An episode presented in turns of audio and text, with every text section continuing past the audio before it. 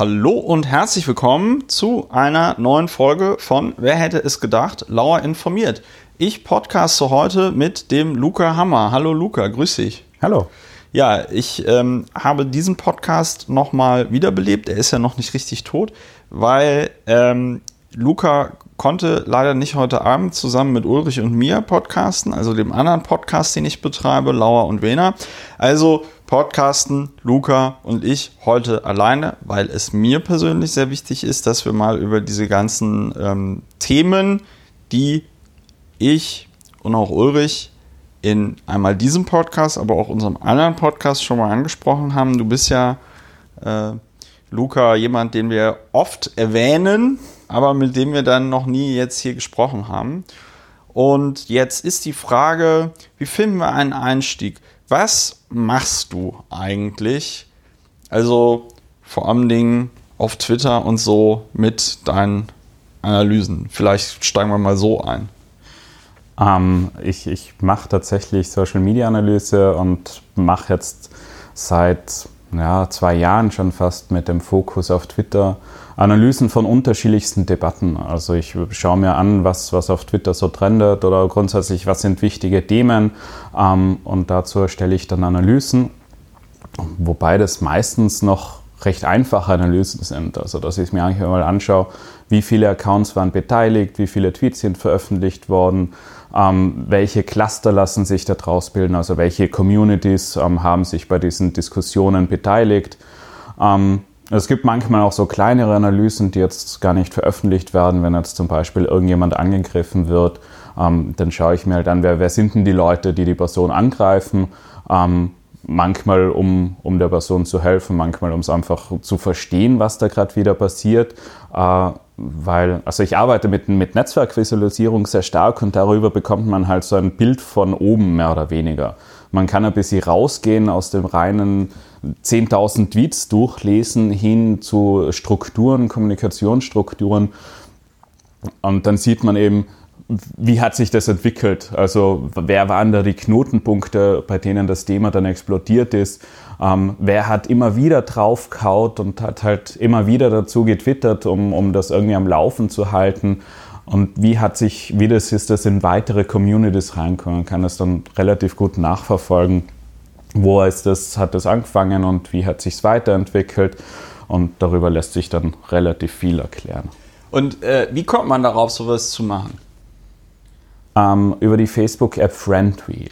Also das war 2005 nee, das ist falsch, das war später, 2011, 2012, irgendwas in die Richtung. Ähm, damals hat es auf Facebook noch Apps gegeben. Ähm, Facebook hat gemeint, ja, wir machen jetzt eine Plattform, auf der andere Sachen entwickeln können. Was damals wahnsinnig klug war, weil jetzt plötzlich ganz viele Entwicklerinnen sich gedacht haben, ah, ich entwickle jetzt auf Facebook und dort habe ich schon direkt ein riesiges Publikum, anstatt dass ich irgendwie auf meiner eigenen Website oder mein eigenes Programm zum Runterladen entwickle. Und die App Friendwheel ähm, hat dein, dein eigenes Bekanntennetzwerk oder auf Facebook dein Freundesnetzwerk visualisiert. Und zwar in einem Kreis. Also du hast, halt, du hast halt einfach deine ganzen Kontakte gehabt und über Linien hast du halt gesehen, wer von deinen Freunden miteinander befreundet ist. Und das war halt so die allererste Netzwerkanalyse für mich, was ich halt bewusst gemacht habe. Also man hat sich da halt eingeloggt und das hat dann die ganzen Daten abgesaugt. Das würde man heutzutage nicht mehr wissen, weil man weiß, dass es problematisch ist, dass äh, irgendwelche Entwickler eben Daten von Facebook absaugen und für andere Zwecke verwenden. Ähm, hat es ja diverse Skandale gegeben und dort ist dann mein Interesse entstanden ähm, ich habe dann nicht wegen den Skandalen, nee. sondern wegen der App, sondern wegen der App Friendwheel. Ja. Genau, weil ich habe das halt faszinierend gefunden. Oh, ich kann ja darstellen, wer mit wem was verbunden ist und das, ähm, Später hat es dann noch andere Apps gegeben, die das auch ein bisschen mehr gemacht haben, als nur in einem Kreis darzustellen. Äh, und dann habe ich einen Online-Kurs gemacht ähm, bei Lada Atamic. Ähm, ich hoffe, ich spreche sie richtig aus. Äh, der ist sogar noch auf YouTube, glaube ich. Ähm, der war damals bei Coursera. Sie ist mhm. Professorin bei irgendeiner Uni gewesen. Also inzwischen, inzwischen arbeitet sie für Facebook, ja. Äh, ist jetzt im Research-Team von Facebook. Und jedenfalls hat, hat, war in diesem Kurs Social Network Analysis, ähm, hat sie mir quasi die ganzen Grundlagen beigebracht, um soziale Netzwerke äh, zu analysieren und ähm, wie man Gephi verwendet oder Gephi, ich weiß nicht immer, wie man es ausspricht. Äh, das ist Netzwerkvisualisierungstool und dann hat sich das so weiterentwickelt. Also dann habe ich mich selber noch so eingelesen und habe dann unterschiedliche Skripte von anderen Leuten verwendet und inzwischen ähm, äh, habe ich auch mein eigenes Skript, ähm, Tweakhold, das ich also das hat jemand anderer ähm, entwickelt, das, aber das war noch für Python 2 und ich habe das jetzt für Python 3 weiterentwickelt. Das ist auch Open Source, das kann man dann auf GitHub sich runterladen und selbst verwenden, wenn man das möchte. Äh, dann habe ich noch so einen, so einen Webservice gebaut, accountanalysis.lucahammer.com wo man einzelne Accounts visualisieren kann. Ähm, jetzt aber nicht das Netzwerk, sondern dort geht es dann um, um Aktivitätsanalysen, also um zu schauen, ähm, wann twittert ein Account, dann wann ist er aktiv, mit welchen anderen Accounts schreibt er, welche Links postet der Account und das kann man sich dann so anschauen. Und die ursprüngliche Idee davon war, ähm, Bots zu erkennen. Also das, weil, weil die ganzen automatischen Bot-Erkennungstools halt schlecht waren, habe ich mir gedacht, ja, ich möchte es gern selber machen. Ähm, ich möchte aber nicht, dass der Computer mir sagt, das ist ein Bot oder das ist kein Bot, sondern ich möchte es selber interpretieren können. Ja. Und in dem Tool sieht man jetzt halt, ähm, wie oft getwittert wird, in welchen Zeiträumen, ob es dazwischen irgendwie längere Pausen gibt. Und man kann das dann alles noch so tiefer ähm, beschränken. Und, und deswegen habe ich das ursprünglich gebaut und inzwischen kann man das halt für alle möglichen Dinge verwenden. Ja, diese automatische, diese automatische Bot-Erkennung, ich weiß gar nicht, ob du mich darauf hingewiesen hattest oder wer das war, aber ich glaube, nach dieser Definition wäre mein Twitter-Account zum Beispiel auch ein Bot oder so, ne?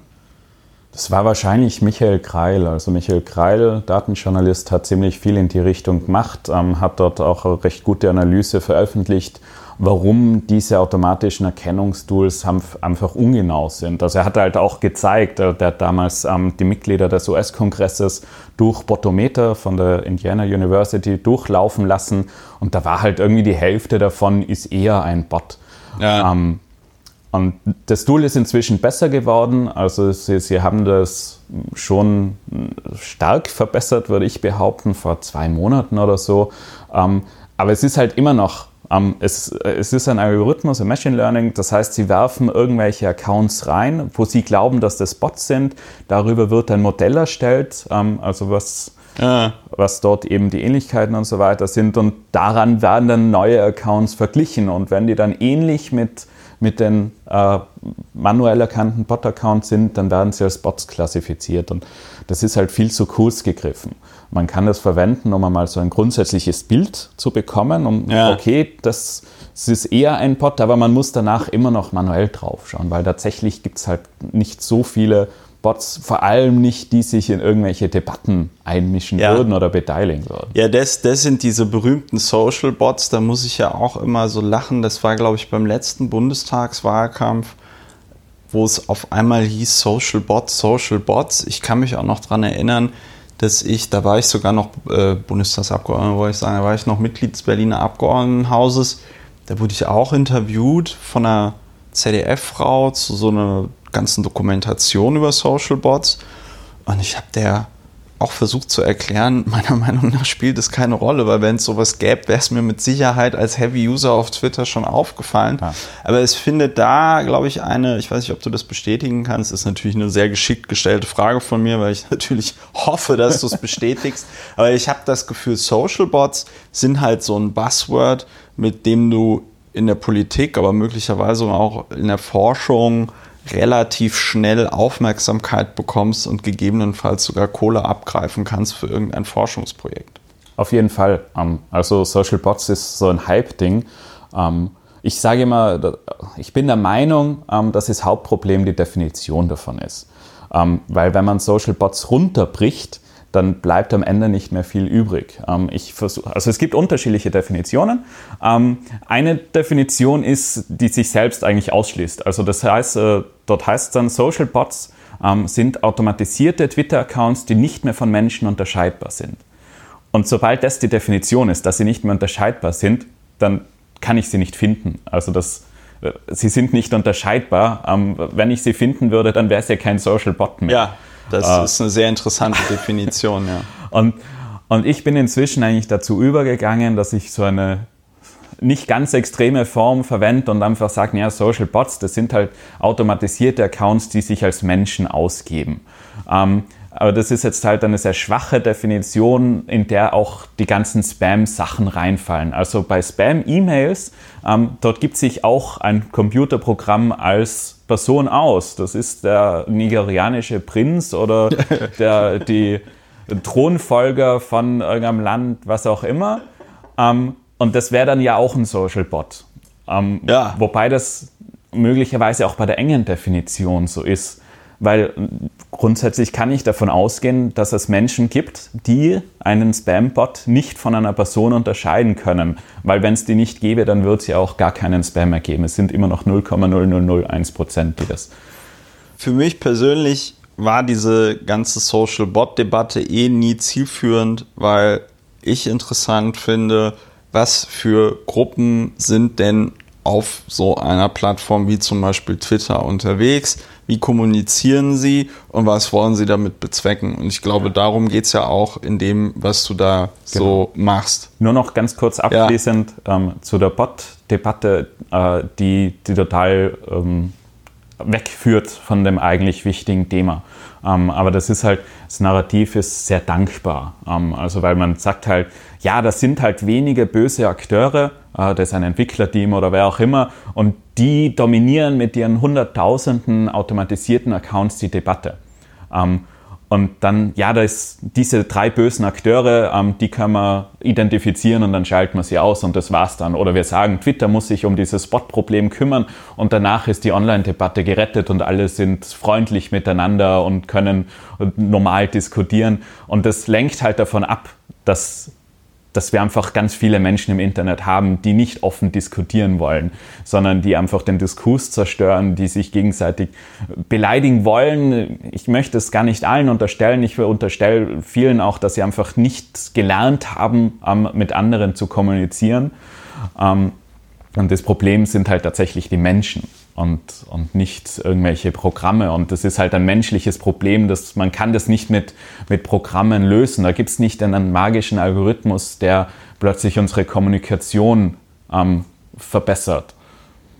Ja, also äh, du rennst da bei mir offene Türen ein. Ich werde dir da jetzt nicht groß widersprechen. Du warst ähm, auf der Republika jetzt und hast dort einen Vortrag gehalten. Worum ging es da ungefähr? Oder auch genau? Also in, in meinem Vortrag am äh, Hass in Zeitlupe, ähm, Analyse von Twitter-Empörungswellen, ist es darum gegangen, dass ich jetzt endlich einmal nach, ich weiß nicht wie vielen Jahren, wie ich das halt mache, ähm, erklären wollte, wie gehe ich denn jetzt eigentlich vor? Ich habe zwar schon einige Blogposts und Artikel darüber veröffentlicht, aber ich wollte das jetzt einfach mal auch noch als Vortrag für Leute, die nicht 50 Wörter lesen wollen, sondern lieber eine halbe Stunde zuhören, ähm, erklären. Und ich habe das am Fallbeispiel von äh, Nicole Diekmann, also von Nazis, also erst ja. den Angriffen gegen Nicole Diekmann und danach den Hashtag ähm, Nazis rausgemacht, ähm, wo ich halt gezeigt habe, okay, als erstes kann man einfach schon die Twitter-Suche verwenden, weil die halt einfach super ist. Dort kann man ganz viele Sachen schon rausfinden. Vor allem diese Advanced Search finde ich ja genau. sehr gut, weil da ja auch für so dümmste anzunehmende User wie mich äh, trotzdem mit einem relativ geringen Aufwand und ohne diesen ganzen, da gibt es ja so Befehle und so, ne? Genau. so fromm, Doppelpunkt und das kriege ich schon alles immer nicht hin. Aber ähm, wenn man diese Advanced Search benutzt, da kann man ja relativ genau in diese Felder eingeben, was man sucht, finde ich persönlich auch immer sehr interessant. Also Advanced Search und dann Genau, also darüber findet man schon einmal raus, ähm, was war jetzt eigentlich das Problem. Also wir haben jetzt das war, wir wissen, dass irgendwas mit, mit Nicole Diekmann war ähm, und Nazis raus und dann findet man eben zwei Tweets von ihr, ähm, in der sie Nazis raustwittert und man sieht auch schon aufgrund der Replies, der Retweets und der Favorisierungen, dass ein Tweet problematisch war, der andere anscheinend nicht. Ähm, einer war schon im Dezember, da hat es nicht wirklich viele Leute interessiert und der andere war am 1. Jänner.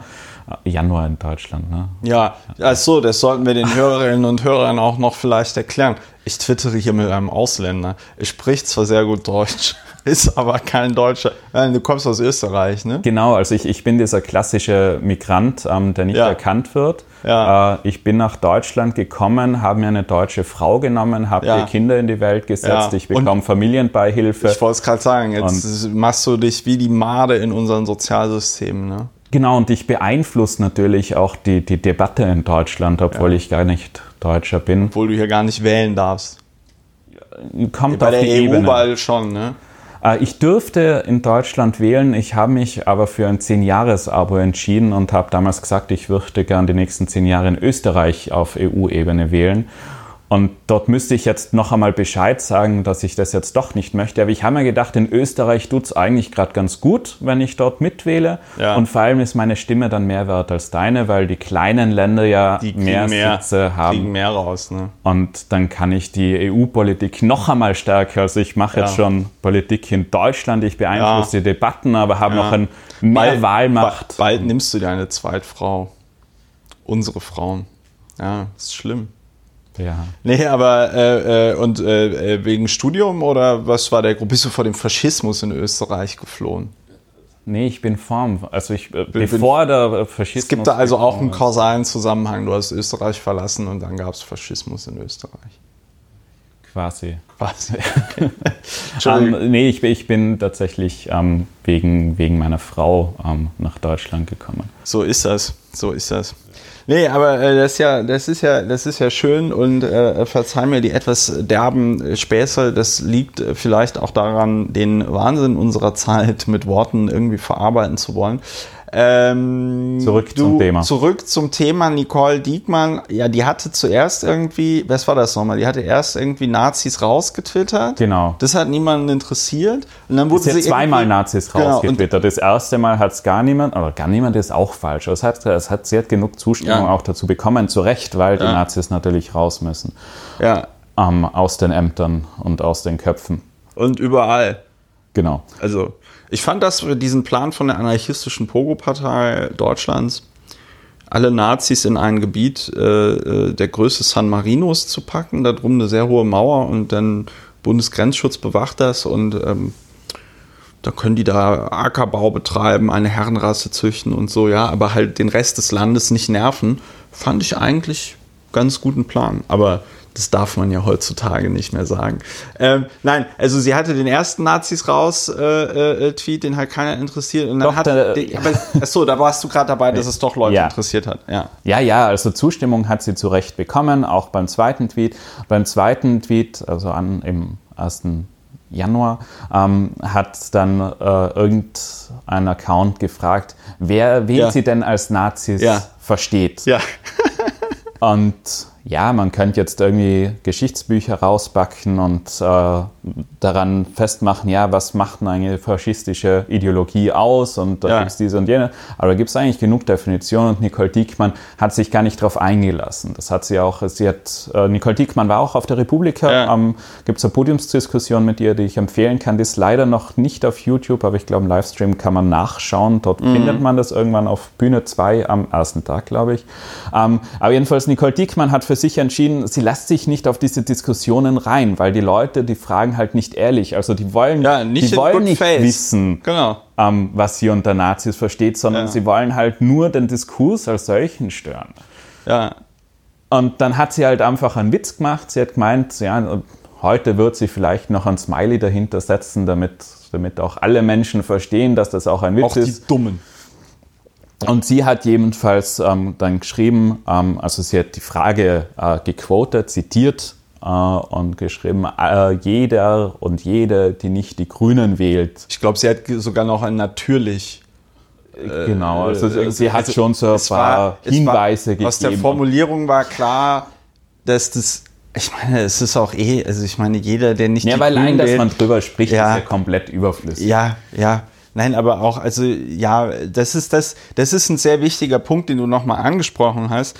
Ähm, das ist nämlich in meinen Augen auch tatsächlich das, das Problematischste an diesen ganzen Konversationen auf Twitter, weswegen ich mittlerweile auch relativ schnell beim Blocken bin, dass es doch sehr wenige Leute gibt, die insbesondere, wenn sie dann so Fragen stellen, ähm, in, in, ich sag mal, in guter Absicht sich dann da in eine Diskussion einlassen, weil sie über irgendetwas diskutieren wollen, sondern meistens ist das so hier so Sea Lioning, ne?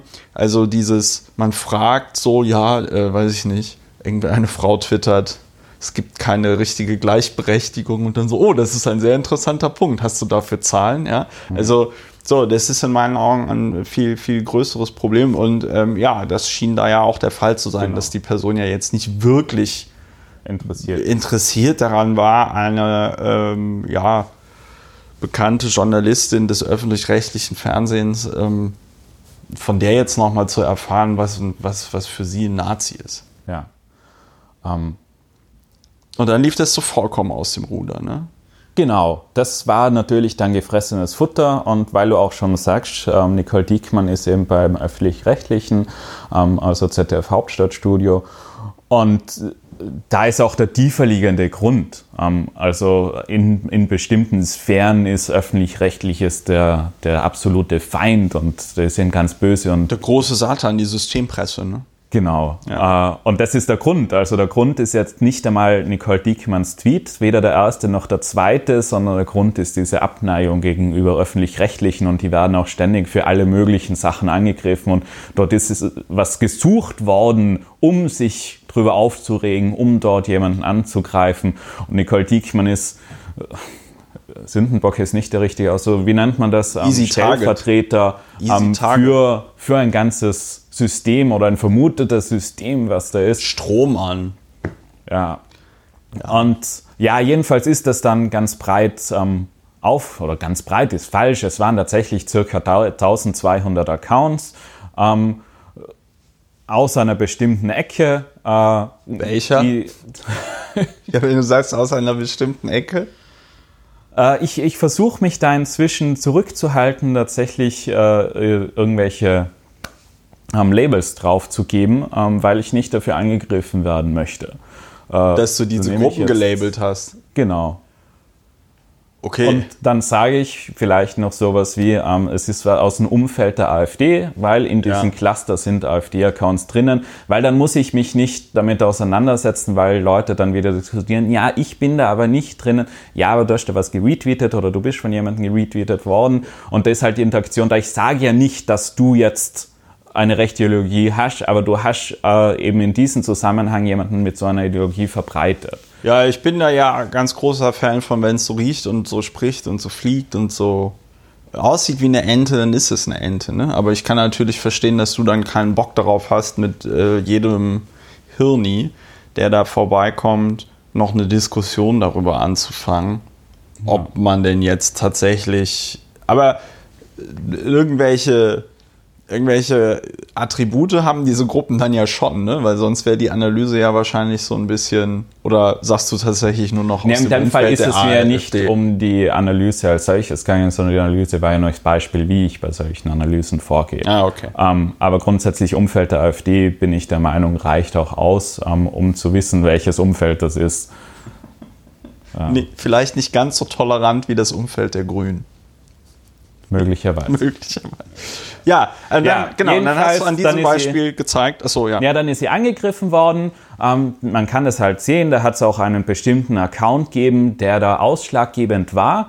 Ähm, das kann man halt in der Analyse, also in der Analyse, da hat man eine Netzwerkvisualisierung, da sieht man, wer wen geretweetet hat. Accounts, die sich gegenseitig oder über Dritte öfter geretweetet haben oder überhaupt geretweetet haben, werden näher beieinander dargestellt. Es geht über so eine Art physische Simulation, wo jede, jeder Account stoßt sich eigentlich ab, aber jeder Retweet sorgt dafür, dass sie sich wieder miteinander anziehen und dann entstehen dort eben solche Wolken von Accounts und dann kann man auch noch Clusteranalysen machen, indem man Modularity berechnet oder mit einem Leiden-Algorithmus. Dort gibt es unterschiedliche Möglichkeiten, um diese dann auch zu berechnen, um jetzt nicht, damit wieder nicht ich sagen muss, hey, das ist irgendwie da eine Gruppe, das schaut für mich so aus, sondern ja, ich habe da, das ist eine mathematische Formel und über diese Retweets kann man berechnen, dass das eine Gruppe ist. Ähm, Jedenfalls waren es 1200 Accounts circa, die Nicole Diekmann erst angegriffen haben.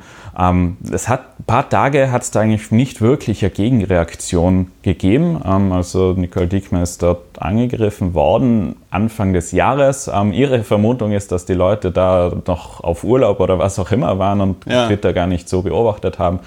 Und erst glaube, äh, ich hoffe, ich habe jetzt das richtige Datum im Kopf, am 7. Januar ähm, hat es dann die Gegenwelle gegeben. Ähm, dort ist dann äh, der, äh, der, Hashtag Nazis raus ähm, getrendet, äh, eben als Solidaritätsaktion äh, zu Nicole Diekmann gegenüber, aber ja. auch um einen Minimalkonsens wiederherzustellen, ja. ähm, wo dann eben auch aus unterschiedlichsten Richtungen ähm, über fast alle Parteien hinweg Leute eben diesen Hashtag auch ähm, verwendet haben, um zu zeigen, hey, Nazis raus, das ist Minimalkonsens. Wenn wir, wenn wir das nicht mehr haben, dann ist unsere Gesellschaft verloren. Ja. Nee, ich kann mich auch, ich kann mich auch noch daran erinnern, dass das alles irgendwie so ein bisschen noch so zeitverzögert lief, aber es ist grundsätzlich, ich bin ja auch äh, so mal Ziel des einen oder anderen Shitstorms äh, auf Twitter gewesen und muss sagen, dass ich das eh sehr bemerkenswert finde, dass da in den seltensten Fällen tatsächlich in irgendeiner Form eine Solidarisierung mit dem Opfer äh, stattfindet. Also ich kann mich noch daran erinnern, dass ich wahrscheinlich mit einer der ersten war, der dann damals irgendwie twitterte, hier äh, Solidarität mit Nicole Diekmann, weil was da gerade irgendwie an Hass und Häme über sie ausgekippt wird, geht halt gar nicht. Ne? Weil ich selber kenne, dass in solchen Situationen aus welchen Gründen auch immer, es die meisten Leute nicht für nötig erachten, das, was sie wahrscheinlich eh denken und das dann für so selbstverständlich halten, dass sie sagen, ja, du, das muss man ja jetzt nicht nochmal sagen. Aber deswegen passiert es halt dann eben nicht, dass dann direkt in dem ersten Moment die Leute sich solidarisieren in irgendeiner Form. Das, das kann ja. man auch, wenn man sich den Vortrag anschaut oder zumindest äh, die, den Screenshot auf Twitter, dann sieht man auch, dass dein Account, ich glaube, am ersten Tag schon darin klein auftaucht. Ui, ui, ui, als, als, der einzige größere, also der ähm, da noch einmal eben Solidarität schon früher ausdrückt, ähm, bevor eben dieses Nazis raus-Ding gekommen ist. Das kann man auch tatsächlich nachvollziehen in, in der Analyse, was du jetzt da erzählst. Ähm, und da war es ist beeindruckend oder überraschend, ja, überraschend nicht, aber es beeindruckend schon, ähm, dass es eben eine sehr breite Masse an Accounts gegeben hat, äh, was man dann auch in der Visualisierung sieht, dass, dass die ganz unterschiedliche Subcluster gebildet haben. Also ja. du hast jetzt irgendwie so eine große Wolke, die aus ganz vielen Subclustern besteht, ähm, die darüber getwittert und sich geretweetet haben. Ähm, und dann ist noch so ein kleiner Cluster, äh, der sehr stark in sich selbst vernetzt ist. Und das ist eben wieder die Accounts ähm, rund um AfD, äh, die dann dagegen argumentiert haben oder die mhm. jetzt gesagt haben, warum, ich weiß nicht, dort müsste man noch einmal qualitativ tiefer reingehen. Das habe ich in dem Fall jetzt nicht gemacht, weil ich ja. erst einmal das nur zeigen wollte. Ähm, warum sie jetzt meinen, ja, Nicole Diekmann sollte man angreifen oder was auch immer. Witze darf man nicht mehr machen. Das ist jetzt ja, anderes Thema. Ähm, und das war tatsächlich sehr viele Tweets. Also es waren 106.000 Tweets zu Nazis raus. Ja. Äh, und das ist tatsächlich ein Volumen, was im deutschsprachigen Raum eher selten ist. Wenn man jetzt die Republika selbst hernimmt, sie hat in den letzten Jahren immer über die drei Tage, beziehungsweise auch ja. davor und danach, irgendwo um die 90.000 Tweets gehabt. Ähm, also Konf Digitalkonferenz mit 8.000 Teilnehmerinnen ja. oder was äh, über mehrere Tage generiert weniger Tweets als, als eben ähm, Nazis raus innerhalb von einem Tag, ähm, das, das ich schon ähm, beeindruckend gefunden habe. Ähm, ja. Es gab da ja noch so affige Gegenreaktionen ähm, von zum Beispiel dem Jan Fleischhauer, der jetzt vom Spiegel nach 30 Jahren zu Fokus gewechselt ist. Toller ähm, tolle berufliche Weiterentwicklung, ähm, der ja dann noch so eine Kolumne geschrieben hatte, Nazis rein. Sehr geistreicher Beitrag, erinnere ich mich noch dran. Ja, was macht man da draus, wenn das so eskaliert auf Twitter in dieser Form? Ähm, oder äh, hast du noch was jetzt zu der Analyse oder was da noch speziell war? Das, das war es grundsätzlich schon. Ähm, auch dort wieder, was wir schon, vorher schon gesagt haben, ähm, äh, automatisierte Accounts waren daran nicht beteiligt. Es gibt zwar einige so sehr aktive Accounts, die über 400 Tweets ähm, an dem Tag dazu geschrieben haben, ähm, was viele dann schon als Bots definieren, aber die halt tatsächlich keine Bots waren, sondern die sich halt sehr für das Thema interessiert haben und sehr viele Retweets veröffentlicht haben. Mhm. Ähm, diese man kann es bei den, den, meisten politischen Debatten auf Twitter beobachten, ähm, dass es eben so eine rechte Blase gibt. Jetzt sage ich es dann doch. äh, mit unterschiedlichen. Also kann von rechtskonservativ bis rechtsextrem ähm, alles ja. Mögliche ist dort drinnen. Ähm, und auch Leute, die halt nur bei bestimmten Themen dann ähm, dieser Meinung sind. Und die taucht immer wieder auf, wenn wenn politische Debatten stattfinden. Auch Diese rechte Blase. Genau, angegriffen werden und die ist in Deutschland, also im deutschsprachigen Raum, so 20.000 bis 30.000 Accounts, ähm, die dort eben aktiv sind und wo man immer wieder ähm, die gleichen Accounts sieht ähm, in, in den Auswertungen. Und auf der anderen Seite, ähm, in diesen Analysen, aber auch in Analysen, ist es oft, dass es so ein sehr breites Spektrum ist. Also es sind unterschiedliche Communities, die, die sich immer wieder beteiligen. Was man fast immer bei politischen Debatten hat, ist halt so eine Medien, Netz-Community, ähm, also Journalistinnen, ähm, ja. Politikerinnen, die internetaffiner sind, ähm, die sich dann eben auch immer dazu äußern. Insgesamt muss man sagen, dass, dass die meisten politischen Debatten, also wir wissen ja, Twitter ist in Deutschland sehr klein. Wir haben fünf Prozent der Bevölkerung, die mindestens einmal wöchentlich ähm, twittern, laut ZDF-ARD-Studie. Ähm, und bei den politischen Debatten sind es aber noch viel weniger. Also dort haben wir ich kann jetzt keine genauen Zahlen nennen, aber ein paar hunderttausend Accounts, ähm, die sich übers Jahr an politischen Debatten beteiligen. Auf Twitter. Auf Twitter. Ähm, Miriam Vollmer hat, hat mir es heute ganz schön gesagt, ähm, dass es aber zugleich, nur weil das so wenige Accounts sind. Man weiß ja nicht, wie viele Menschen, aber in den meisten Fällen ist tatsächlich hinter dem Account ein Mensch.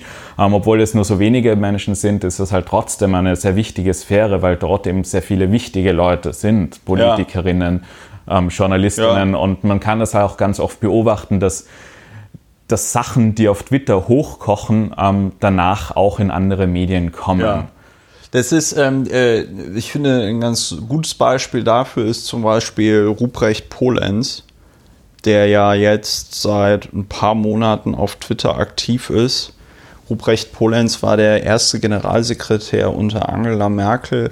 Der musste relativ früh gehen, weil die CDU so ein bisschen unzufrieden war anscheinend mit dem. Der ist jetzt sehr aktiv auf Twitter, twittert für einen Konservativen auch sehr, ja, liberal bis links bis, also man fragt sich oft, okay, in was für einer Partei ist äh, Ruprecht Polenz, wenn er das so twittert, wie er es tut. Worauf ich hinaus wollte, ist, dass es jetzt schon mehrere Artikel darüber gab, dass Ruprecht Polenz ja auf Twitter so aktiv ist. Der macht seit Jahren auf Facebook genau dasselbe. Da kriegt es aber dann anscheinend niemand mit oder zumindest kein Journalist oder keine Journalistin, die dann der Meinung ist, oh, ich muss jetzt mal einen Artikel darüber schreiben, was Ruprecht Polenz so auf Facebook postet. Ja. Äh, da scheint man dem Medium Twitter eine andere Relevanz auch zuzugestehen. Und ich selber kenne das ja auch so ein bisschen. Ich äh, habe ja mal in der FAZ geschrieben, dass ich nicht mehr twittere. Und in diesem einen Jahr, wo ich das durchgehalten habe, ich meine natürlich, ich twitter natürlich auch nicht mehr, aber in diesem einen Jahr, in dem ich das so durchgehalten habe, hat sich das mit der medialen Aufmerksamkeit auch deutlich reduziert, weil du, wenn du als Politiker nicht twitterst, bist du für viele Journalistinnen und Journalisten einfach gar nicht mehr existent. Ja. Ja, ja weil äh, du musst halt natürlich immer schauen, was, was konsumieren Journalistinnen auch. Ja. Ähm, und dann kannst du halt deine Pressetexte aussenden, aber dort dort bist du dann halt in einem Stream. Also dort sind halt alle, alle Pressetexte, Originaltextaussendungen. Ja, nee, in Deutschland nennt man das Pressemitteilung. Okay. Die liest halt keiner. Ne? Ja, also. das würde ich jetzt nicht sagen. Also das, das wird auch noch schon gelesen, aber um, um dort durchzubrechen, ähm, muss, muss es was ganz anderes sein wie auf Twitter, weil auf Twitter haben Journalistinnen halt auch immer schon die Bestätigung, ob ein Thema nicht Relevanz hat, aber ob es auch einen gewissen Nerv trifft. Also ob sich viele ja. Leute darüber aufregen, ja. ob viele Leute zustimmen, was auch immer. Und ja, es ist ein sehr, eine sehr kleine Gruppe an Personen, aber es ist halt trotzdem ein besserer Indikator, als wenn ich jetzt eine Pressemitteilung habe, von der ich halt ja. gar nichts weiß. Ja.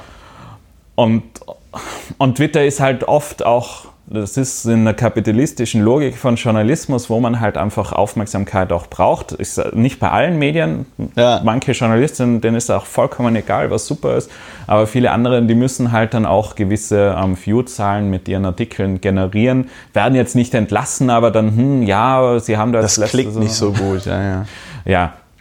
Ähm, jedenfalls ist es halt mit Twitter mal sehr einfach, Themen zu finden, die anscheinend mehrere Menschen bewegen. Und nur weil Twitter ein, ein bestimmter Raum ist, heißt das auch nicht, dass er von der Gesellschaft losgelöst ist. Es ja, ist noch, der, noch Teil der, der Gesellschaft. Da gibt es ja dann auch diese ganz interessante Kategorie im Journalismus, so, so reagiert das Netz auf. Ne? Das ja, ist so der Klassiker. Ganz billiger Journalismus ja, ist. Ja. Okay. Und dort passiert halt auch, man kann ja Twitter auch irgendwie grundsätzlich sehen, hey, da ist irgendwie ein Thema, das ist vielen Menschen wichtig, aber dann darf man sich halt nicht darauf einlassen und halt nur berichten, dass das auf Twitter ein Thema ist oder es hat eine Diskussion zugegeben ja. und man beschreibt dann das rundherum, sondern was ist denn dort dahinter? Also ja. bei Nicole Diekmann wäre jetzt zum Beispiel, anstatt dass man schreibt, Nicole Diekmann ist nach Nazis raus Tweet angegriffen worden, ja. ähm, dass man, okay, da gibt es ja einen Grund darunter, diese, diese Abneigung gegenüber öffentlich-rechtlichen Rundfunk. Ganz Wo kommt genau. denn das jetzt eigentlich her? Ähm, wer verbreitet dieses, äh, diese Abneigung? Ja. Ähm, dort könnte man ja auch sehr viel dazu recherchieren, könnte vielleicht auch unterschiedliche Leute interviewen dazu oder was Zum auch Beispiel immer. dich? ich habe nicht viel mehr dazu zu sagen, als, als dass das eben ein tiefer liegender Grund dazu ist. Ja, allerdings, also der, und das ist, ähm, aber gut, das ist ein grundsätzliches Problem im Journalismus, das bemerken Ulrich und ich ja in unserem anderen Podcast auch immer. Es wird ja auch oft zum Beispiel einfach helfen, wenn in Redaktionen mehr Juristinnen und Juristen sitzen würden, damit du nicht immer auf die juristischen Interpretationen von irgendwelchen Leuten angewiesen bist, die in irgendeiner Form meistens mit drin hängen und irgendein Interesse haben, das jetzt auf die eine oder die andere Art und Weise darzustellen. Ähm, von dem Hintergrund ist es eigentlich bemerkenswert. Ich weiß, dass die, dass die, dass die Morgenpost, die Berliner und die Zeit, die machen so viel so Datenvisualisierung. Die Zeit hat neulich auch so eine sehr beeindruckende Visualisierung gemacht zum Thema Umzüge in Deutschland äh, nach der Wiedervereinigung, also wo sie so gezeigt haben, wie die ganzen Leute aus dem Osten in den Westen ziehen und so weiter. Was ich aber äh, mich gerade frage, sowas auf so einer Twitter-Ebene gibt es noch nicht so richtig, ne? oder? Also, dass da wirklich in, in irgendwelchen ähm, Verlagen beziehungsweise Medien Leute in so Teams daran arbeiten, so aktuelle Debatten auf Twitter zu visualisieren oder zu auch interpretieren mit Methoden von ja, Datenanalyse. Also im größeren Stil ist mir es nicht bekannt. Ähm, es gibt in diversen Redaktionen Leute, die das grundsätzlich können und die das manchmal auch machen. Ähm, ich bin aber auch der Meinung, dass das nicht relevant ist. Also ich, ich bin tatsächlich dagegen, dass, dass man am Twitter als, also dass Twitter Teil der Berichterstattung sein sollte. Ich glaube nicht, dass es relevant ist zu sagen, was auf Twitter relevant ist. Nee, aber mir ging es ja darum, wenn man denn, so wie du das ja gerade gesagt ja. hast, ne, also wenn man schon über irgendwas, was auf Twitter passiert, berichtet, dann könnte man ja auch tiefer gehen und nicht nur so von außen da das waren die populärsten Tweets. Ja, genau. So und so viele haben sich dazu geäußert ja. und der Bundespräsident hat auch getwittert oder was auch immer. Ja, stimmt. Der Bundespräsident hatte damals, glaube ich, auch was gesagt, ne? Das weiß ich im Moment gar nicht genau. Er ist mir Gut. jetzt nur eingefallen, weil da auf der Republika jetzt auch eine äh, äh, Keynote gehalten hat, ähm, was für die Republika, glaube ich, sehr gut war, nachdem letztes Jahr die Berichterstattung ja stark mit diesem Bundeswehrzeug ähm, überschattet war, eigentlich, dass man damals gar nicht mehr so inhaltlich war und jetzt, dass Steinmeier dort spricht, noch einmal so ja. Das ist eine anständige Konferenz und wir finden das auch gut, was dort passiert, weil man damals also von ja. der Berichterstattung irgendwie so ein bisschen komisches Bild bekommen hat. Ja, das war aber, also ich meine, in Deutschland, wenn es komische Berichterstattung gibt, äh, Entschuldigung, da bin ich natürlich in meinem Urteil vielleicht dann ein bisschen äh, drastischer als äh, du. Du hältst dich ja hier gerade ähm, sehr zurück, oder was heißt, du hältst dich zurück? Du bist jetzt sehr diplomatisch wenn es komische Berichterstattung gibt, dann kommt die meistens aus irgendeinem Produkt der äh, Axel, der Medien, der Axel Springer SE. Ne? Und also wer hat äh, damals skandalisiert, dass die Bundeswehr, also da könnte man jetzt auch drüber reden. Was letztes Jahr die Bundeswehr gemacht hat bei der Republika, war meiner Meinung nach einfach so eine Real-Life-Trolling-Aktion. Äh, ja? ja? Also die haben halt, die sind nicht in good faith, also die sind nicht in guter Absicht dort in eine Kommunikation mit der Republika getreten, auch über ihre offiziellen Social-Media-Kanäle in einer Art und Weise, die ich persönlich sehr bedenklich äh, fand, weil dort dann auf einmal ein staatlich, eine staatliche Institution, nämlich die Bundeswehr, ähm, die einer parlamentarischen Aufsicht unterliegt, auf einmal angefangen hat, dort den Eindruck zu erwecken, sie wäre auf der Republika nicht gewünscht gewesen oder irgendwie so. Dabei hat es, wäre es möglich gewesen, dass sie dort irgendwie auf der Republika gewesen wären, aber sie wollten sich irgendwie nicht an die Vorgaben halten oder so. Ja. Also so habe ich das wahrgenommen. Und auf einmal wurde da so ein riesen ja, Buhai drum gemacht. Genau. Das ist, ähm, da empfehle ich auch den Vortrag von Eva Horn, ähm, die darüber gesprochen hat, äh, wie Populisten uns vor sich hertreiben und was wir dagegen tun können. Ja, das wäre genau dieses, weil eben dieses Trolling und Diskurszerstörung eben ganz oft ist. Und das wäre und das wäre noch eine und das wäre noch eine Frage, die ich gehabt hätte, wo du einmal gesagt hast, okay, also es gibt ja dann auch immer wieder so Schlagzeilen, weiß ich nicht, äh, 1000 Accounts haben die Debatte zum Brexit irgendwie dominiert oder weiß ich nicht. 10.000 Accounts sind für 80 Prozent des äh, Aufkommens auf Twitter verantwortlich oder so. Also es sind jetzt nicht die exakten Überschriften, aber so in der. Art. Und äh, vor dem Hintergrund äh, zwei Sachen, die mich, die mich wirklich schon längere Zeit umtreiben, die ich auch beim Podcasten schon öfter erwähnt habe. Einmal für wie wichtig hältst du das Thema strategisches Schweigen und wie würdest du eine Möglichkeit sehen, dass man sich dazu irgendwie verabredet? Also, ne, weil es ist, also ich sehe so ganz oft so Themen, Beispiel diese sogenannte vollkommen geschmacklose Abschiebe-Challenge der NPD, die sie da zum 1. April gemacht haben wo dann Behörden zu dem Ergebnis kamen, ja, da kann man ja nichts machen, das ist ja am 1. April und das ist ein April-Scherz oder so, wo ich dann der Meinung bin, okay, ähm, man muss da nicht im vorauseilenden Gehorsam die Argumentation... Menschenverachtender Humor ist immer noch menschenverachtend. Ist, also nur weil es ein Witz ja, ja, es ist, ist, es kein, ja nicht mehr menschenverachtend. Es ist, es ist kein Humor dann, ne? sondern es ja. ist einfach menschenverachtende Scheiße. Und da wäre aber die Frage, also wo ich der, also wo ich auch überhaupt nichts dazu getwittert habe und auch nichts geretweetet habe und sonst irgendwas, beziehungsweise erst relativ später eingestiegen bin, als das Kind schon in den Brunnen gefallen war. Aber äh, wie verabredet man sich, nicht über etwas zu reden? Weil ich kann ja schlecht twittern so und jetzt twittern wir alle nicht über die Absch Absch Abschiebe-Challenge. Bräuchte, bräuchte da jeder im Grunde genommen so eine eigene so eine Rule of Thumb, so eine Faustregel, so wenn, dann doch nicht. So, oder ja, aber das ist halt, siehst du da irgendeine Möglichkeit oder ist das. Das ist das unglaublich schwierig, weil, weil solche Sachen sind ja genau auf den ersten Empörungsimpuls bei uns ausgelegt. Ähm, wenn das gibt es in ganz vielen Bereichen. Also ähm, das gibt es auch ähm, jetzt rund um die Klimakatastrophe. Äh, da ist dann irgendein Bild, ein schreckliches Bild von einem Tier oder was auch immer, das an Plastik verändert. Ähm, und der erste Impuls ist natürlich, oh, das muss ich jetzt weiter verbreiten. Ich muss jetzt irgendwas tun, weil wir sehen, dass es ein Problem gibt und wir wollen das Problem lösen. Und, ja. und das ist immer noch so was Emotionales. ja es ist ganz schrecklich und, und wir müssen irgendwie schauen, wie gehen wir jetzt mit diesem Schrecklichen um. Ja.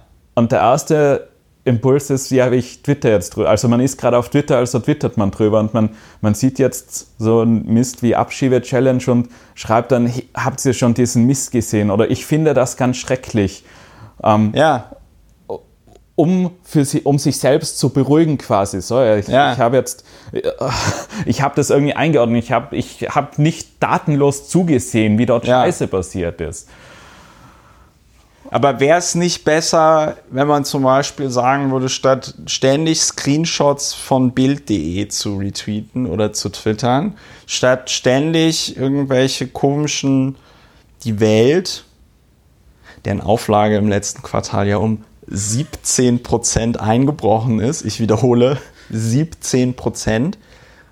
Die Welt ist ja mittlerweile so so nehme ich das zumindest wahr, zu so Trolljournalismus nenne ich das, übergegangen. Also da werden in vielen Stücken genau, wird genau das bedient, was du neulich, äh, was du neulich, was du gerade gesagt hast, so dieses Empörungsding, auch auf ganz perfide Art und Weise. Neulich gab es da mal einen Artikel, da, da wird, es gibt irgendeine komische Studie zu weggeschmissenem Essen.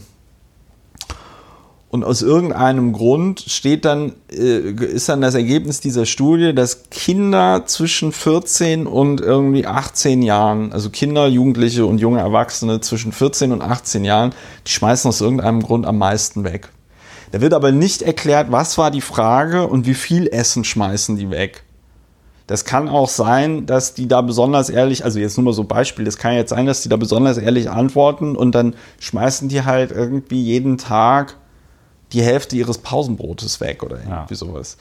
Die Welt macht daraus einen Artikel, Fridays for Future, hier müssen die Kinder noch lernen, so nach also so bringt auf einmal so einen kausalen Zusammenhang, so nach dem Motto, ja, die wollen ja Klimaschutz und dann schmeißen die Friday for Future Kinder. Das steht natürlich nicht in dieser Studie, ne? Also die, du kannst auch jetzt nicht sagen, dass das, was da in dieser Studie über das Wegschmeißen von Essen rausgekommen ist, repräsentativ ist für gerade eine sehr spezielle Gruppe von Kindern, nämlich denen, denen die Weiterexistenz dieses Planeten in dieser Form noch äh, besonders am Herzen liegt. Will darauf hinaus, Treujournalismus ist hoffentlich an dem Beispiel klar geworden. Die Frage ist jetzt, ja, es ist sehr schwierig, also, aber dann wäre es als Regel besser zu sagen, okay, bevor ich da in irgendeiner Form einsteige, über Bild und Welt.de wird einfach aus Prinzip nicht getwittert. Ähm, grundsätzlich ja. Äh, wenn strategisches Schweigen finde ich durchaus eine, eine gute Strategie. Äh, oft schafft man es auch nicht. Ähm, Frank Rieger hat dort einen, einen schönen Vorschlag gemacht, äh, ob wir denn tatsächlich immer öffentlich kommunizieren müssen. Ähm, weil Twitter war ja auch nicht immer. Also ja, Blogs gibt es jetzt schon ein bisschen länger. Ähm, aber der Standard ist halt eigentlich, dass man das dann halt einfach mal seinem direkten Umfeld sagt. Und wenn ich dir dann irgendwie den Link schicke, ähm, hast den Scheiß schon wieder gelesen, ähm, dann habe ich nicht so ein, dann bausche ich das nicht öffentlich auf. Dann erreiche ich jetzt nicht irgendwie plötzlich Ja. 1000 Leute und die erreichen wieder jeweils 1000, Ja. sondern ich reiche nur eine und dann schreibst du mal zurück, ist doch komplett irrelevant. Was interessiert dich dieser Scheißartikel? Ja. Und dass man halt bestimmte Sachen auch wieder ein bisschen aus der Öffentlichkeit rausnimmt, weil ja, man kann sich damit beschäftigen. Natürlich gibt es Themen, die wichtiger wären, sich damit zu beschäftigen. Ähm, und man kann das ja auch irgendwie wieder so ein bisschen stärker ins Private verlegen. Gerade so Empörung. Warum soll ich mich denn jetzt öffentlich empören? Ja, und sich vielleicht auch überlegen, na, was kann ich denn stattdessen vielleicht Sinnvolleres machen? Ganz genau. Also äh, große Einigkeit. Das, äh, ich finde, dieser, dieser Hinweis mit dem, man könnte ja mal einfach das, weiß ich nicht, einem Bekannten, einer Bekannten erzählen und dann ist auch vielleicht ganz gut. Oder einfach mal fünf Minuten drüber nachdenken, statt seinem ersten Impuls wahrzugehen. Also wenn ich über, über jeden Mist auf Twitter fünf Minuten nachdenke, dann ist mein Tag schon Ja. am Morgen vorbei. Ja, das ist, das ist, ähm, ich bin ja auch jemand, der da tendenziell eher eine sehr kurze Lunte hat, aber ich bin jetzt mittlerweile auch dazu übergegangen zu sagen, nein, du musst das jetzt aushalten, dieses Gefühl, darüber twittern zu wollen und mach es einfach nicht. Es ärgert im Zweifelsfall die Trolle am aller, aller, allermeisten, wenn du einfach überhaupt nicht reagierst. Ja. Oder ich twitter halt irgendeinen komplett belanglosen Scheiß. Also zum Beispiel dieses Niemand liest deine Tweets, was ich ja häufiger twittere. Das ist dann meistens also ein, ja, ein, ein Subkommentar von irgendeiner Scheiße, die mich da gerade erreicht hat. In der Hoffnung natürlich auch, dass die Person, die mich da irgendwie blöd von der Seite anlabert, ähm, damit die das auch liest. Damit die weiß, ich antworte nicht, weil ich nicht gerade am Rechner bin oder so. Nein, nein, nein, nein, ich habe das schon gesehen, aber ich reagiere da nicht drauf. Ja, ja, aber das, das kann möglicherweise auch schon, also bestimmte Leute sehen das ja dann auch schon als Reaktion und das ist äh, zumindest bei bestimmten Trollen ist eine passive Antwort, wo sie nicht direkt genannt wurden, auch schon mehr als gar keine Antwort. Ja, aber, bei, aber ich würde sagen, ich verteidige mich da jetzt ein bisschen, wo ich sage, niemand liest seine Tweets, ist eine harmlose Reaktion, da verbreite ich keine Scheiße.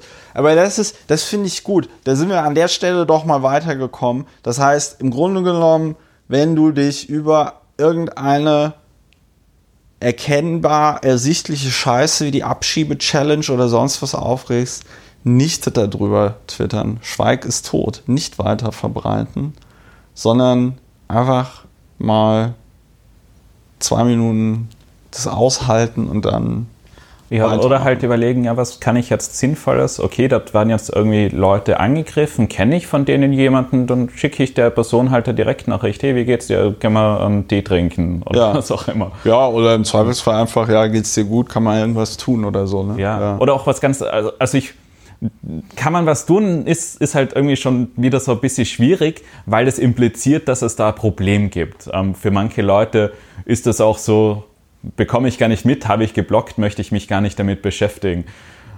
Ähm, ja, ja, nee. die ganze Zeit, ich lasse dich immer kurz. Nein, nein, red, red, red ruhig weiter, red ruhig weiter. Kann man tun, ist problematisch, erzähl mal weiter.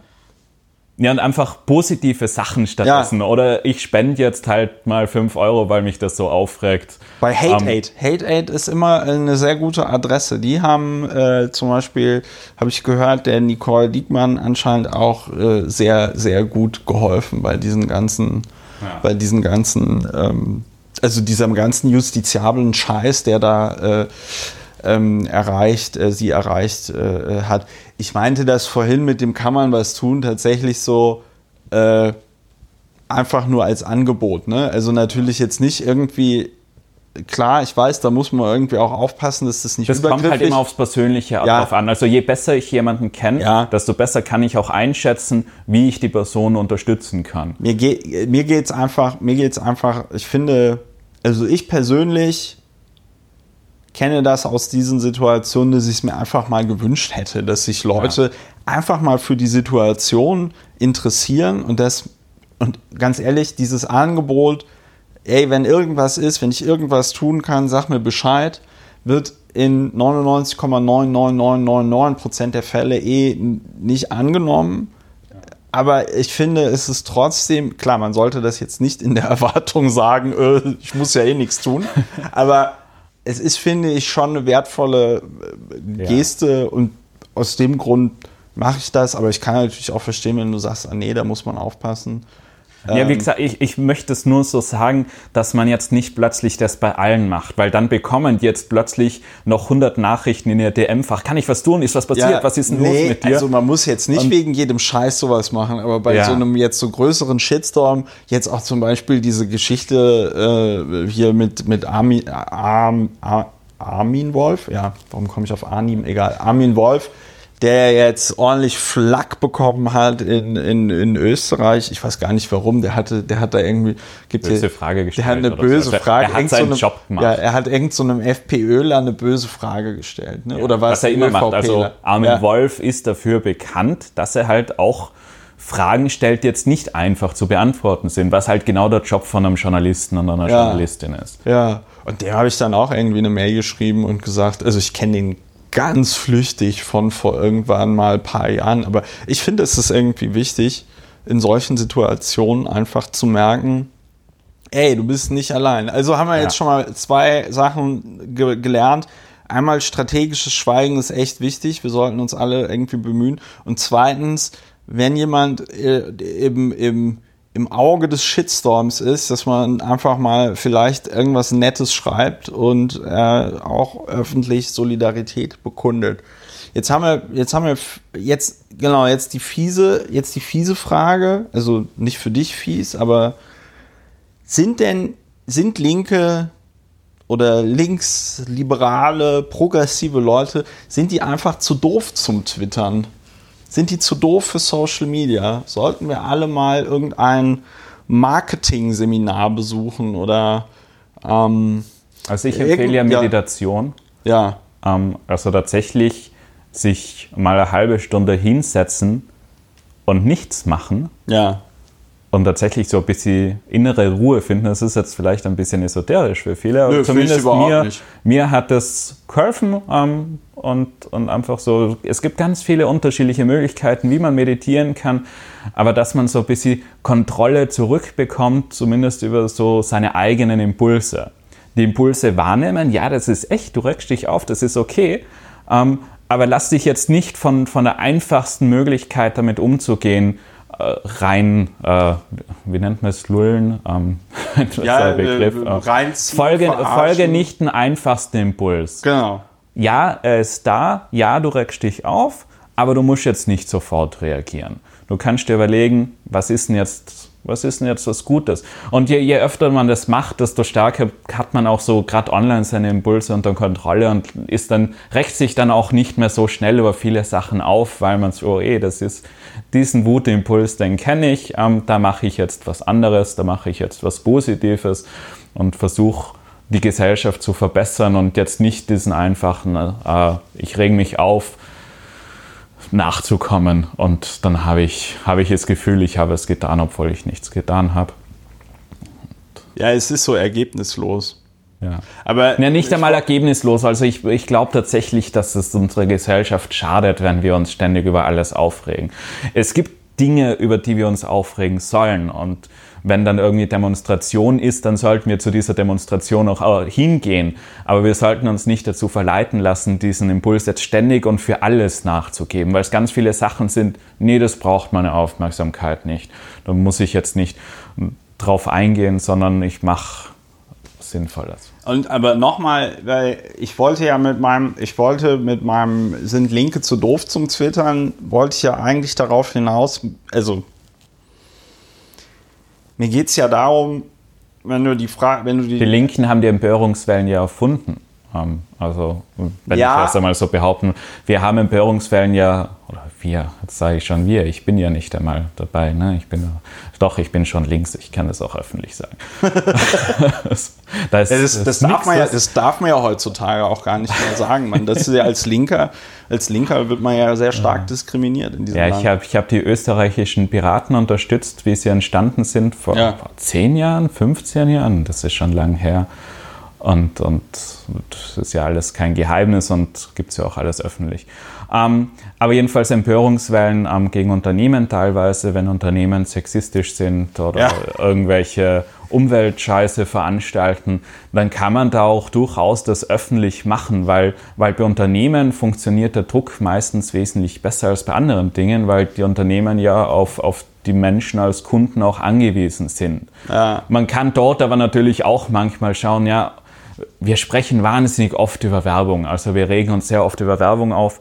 Auch zu Recht, weil in der Werbung ja. ganz viel Mist passiert. Aber wir könnten uns auch darüber aufregen, was an Waffen exportiert wird. Wir könnten ja. uns darüber aufregen, welche äh, unsinnigen Transportwege manchmal Lebensmittel nehmen. Ja. Es gibt halt ganz viele Sachen, die eigentlich einen viel größeren Impact haben als dass jetzt bestimmte Unternehmen schon wieder beschissene Werbung machen von einer Agentur, die genau weiß, dass man sich dann drüber auf. Ja, ich wollte es gerade sagen. Also der, der Klassiker ist doch immer, jedes Jahr gibt es einen so eine, so eine, so eine Textilbumsbude, äh, wie, weiß ich nicht, H&M oder Zara oder so, die entweder SS äh, äh, Symbole auf der Kleidung hat oder oder es sieht so aus wie ein ähm, wie eine, wie eine KZ, wie eine KZ-Uniform oder also Das ist ja, da, da habe ich oft das Gefühl, okay, das sind schon so die einkalkulierten. Jetzt, ich weiß nicht, was das Aktuelle ist, ähm, aber sie haben aus äh, einem KZ die Fotos auf Shirts drauf gedruckt. Ja, ja, ja. Das aber ich weiß zum Glück so nicht mehr, was es ist. Naja, das, das war das, das Auschwitz Museum, äh, genau. die wirklich sehr toll twittern. Das hatte ich auch geretweetet, weil ich es auch also wirklich ein bisschen sehr geschmacklos fand. Die haben tatsächlich so frei verfügbare Auschwitz und sonst was Fotos genommen und dann halt so Spreadshirt-mäßig, irgend so ein Online-Händler war das. Und da konntest du dir dann halt einen Rock kaufen, auf dem dann da die, äh, die, die, die, der Eingangsbereich von Auschwitz, also das Tor mit dem Arbeit macht frei und so. Ähm, also das ist schon alles, das ist schon alles sehr geschmacklos, aber ja, das ist auch irgendwie darauf. Oder ich glaube gestern, was war gestern das Trending Hashtag Edeka? Genau. Ich habe mir den Spot noch nicht mal angeguckt. Ich glaube, was sexistisches und ja. Gut, äh, so und also, Michael Lobo hat dazu, glaube ich, gut getwittert. Ich hoffe, ich zitiere es jetzt nicht ja. falsch, aber ähm, warum regen wir uns aber über die Werbung auf und nicht über die Kinderarbeit und solche Dinge? Ja, aber der Easy Targets ähm, Empörungswelle und wie gesagt, man hat das äh, Gefühl, man tut was und was ich aus eigener Erfahrung sagen kann, dass man sich natürlich bei der, bei der eigenen Wirkmächtigkeit extrem verkalkuliert. Weil, also ich weiß, als ich irgendwie damals beim Piraten vor der Abgeordnetenhauswahl, da hatte ich irgendwie so 3000 Follower auf Twitter oder so. Und ich kam mir halt vor wie der Allergeilste, weil ich ja 3000 Follower auf Twitter hatte. Ähm, mittlerweile sind es jetzt fast 40.000. Ich habe aber noch immer das Gefühl, dass da nicht besonders viel rumkommt. Seit die, seit die an diesem Algorithmus gedreht haben, dass man auch irgendwie dass die Likes äh, so ein halber Retweet sind. Ne? Also die wird mhm. ja manchmal in der Timeline eingezeigt, der und der ja. liked das und das. Seitdem gehen Tweets von mir immer öfter steil, ja, aber davor, also das war, war schwierig. Und ich glaube, das ist, der, das ist der Punkt, dass dann da Leute irgendwie so ein paar tausend Follower haben und ein paar tausend Leute, klar, dann denkst du dir so, ja, wenn ich die jetzt irgendwie in einen Raum auf ein Fußballfeld oder so packen würde, das wäre viel. Aber es ist in diesen, in diesen Online-Zusammenhängen ist das ja irgendwie pupsig. Ich glaube, auf Twitter wird es wahrscheinlich irgendwie so ab 100.000 Follower wird es irgendwie interessant. Ne? Ja, es kommt extrem drauf an, was für Follower. Also man hat ja auch das gehabt, dass, dass die größten Accounts in Deutschland, die waren halt einfach die letzten drei Jahre oder so die empfohlenen für jeden neuen Account. Aber der Großteil der neu registrierten Accounts, die sind nach äh, einer Stunde schon wieder weg und kommen nie wieder. Ähm, und das heißt, da sind halt wahnsinnig viele tote Accounts drin und da kommen dann auch irgendwie immer die komischen Analysen, ey, das sind gekaufte Accounts. Nee, die sind halt empfohlen worden und ja, die Accounts sind nicht mehr aktiv und die Followerzahlen äh, entsprechen nicht der Wirklichkeit und das ist alles komplett irrelevant. Hört endlich auf, euch über die Zahlen zu unterhalten und lasst euch über die Inhalte der Leute aus. Ähm, aber man kann das ja auch bei den eigenen Tweets. Also Twitter hat ja im Gegensatz zu Facebook für, für alle Accounts Analytics freigeschalten. Ich weiß nicht, ob man es jetzt noch aktivieren muss. Also man muss sich da einmal einloggen, analytics.twitter.com und dann sieht man halt tatsächlich, wie viele Views die einzelnen Tweets haben, wo man ja immer das auch wieder kritisieren kann. Ähm, weil, weil nur weil es eine View hat, muss man, man weiß es nicht exakt, wann Twitter das zählt, ob es jetzt am Bildschirm auftaucht oder ob es nur geladen wird oder was auch immer. Ähm, jedenfalls ganz viele Tweets, je nach Tageszeit sind da 10, 100 Views drauf oder was. Ja. Ähm, und, und da passiert nicht viel. Natürlich hat jeder Tweet das Potenzial, ähm, Millionen zu erreichen.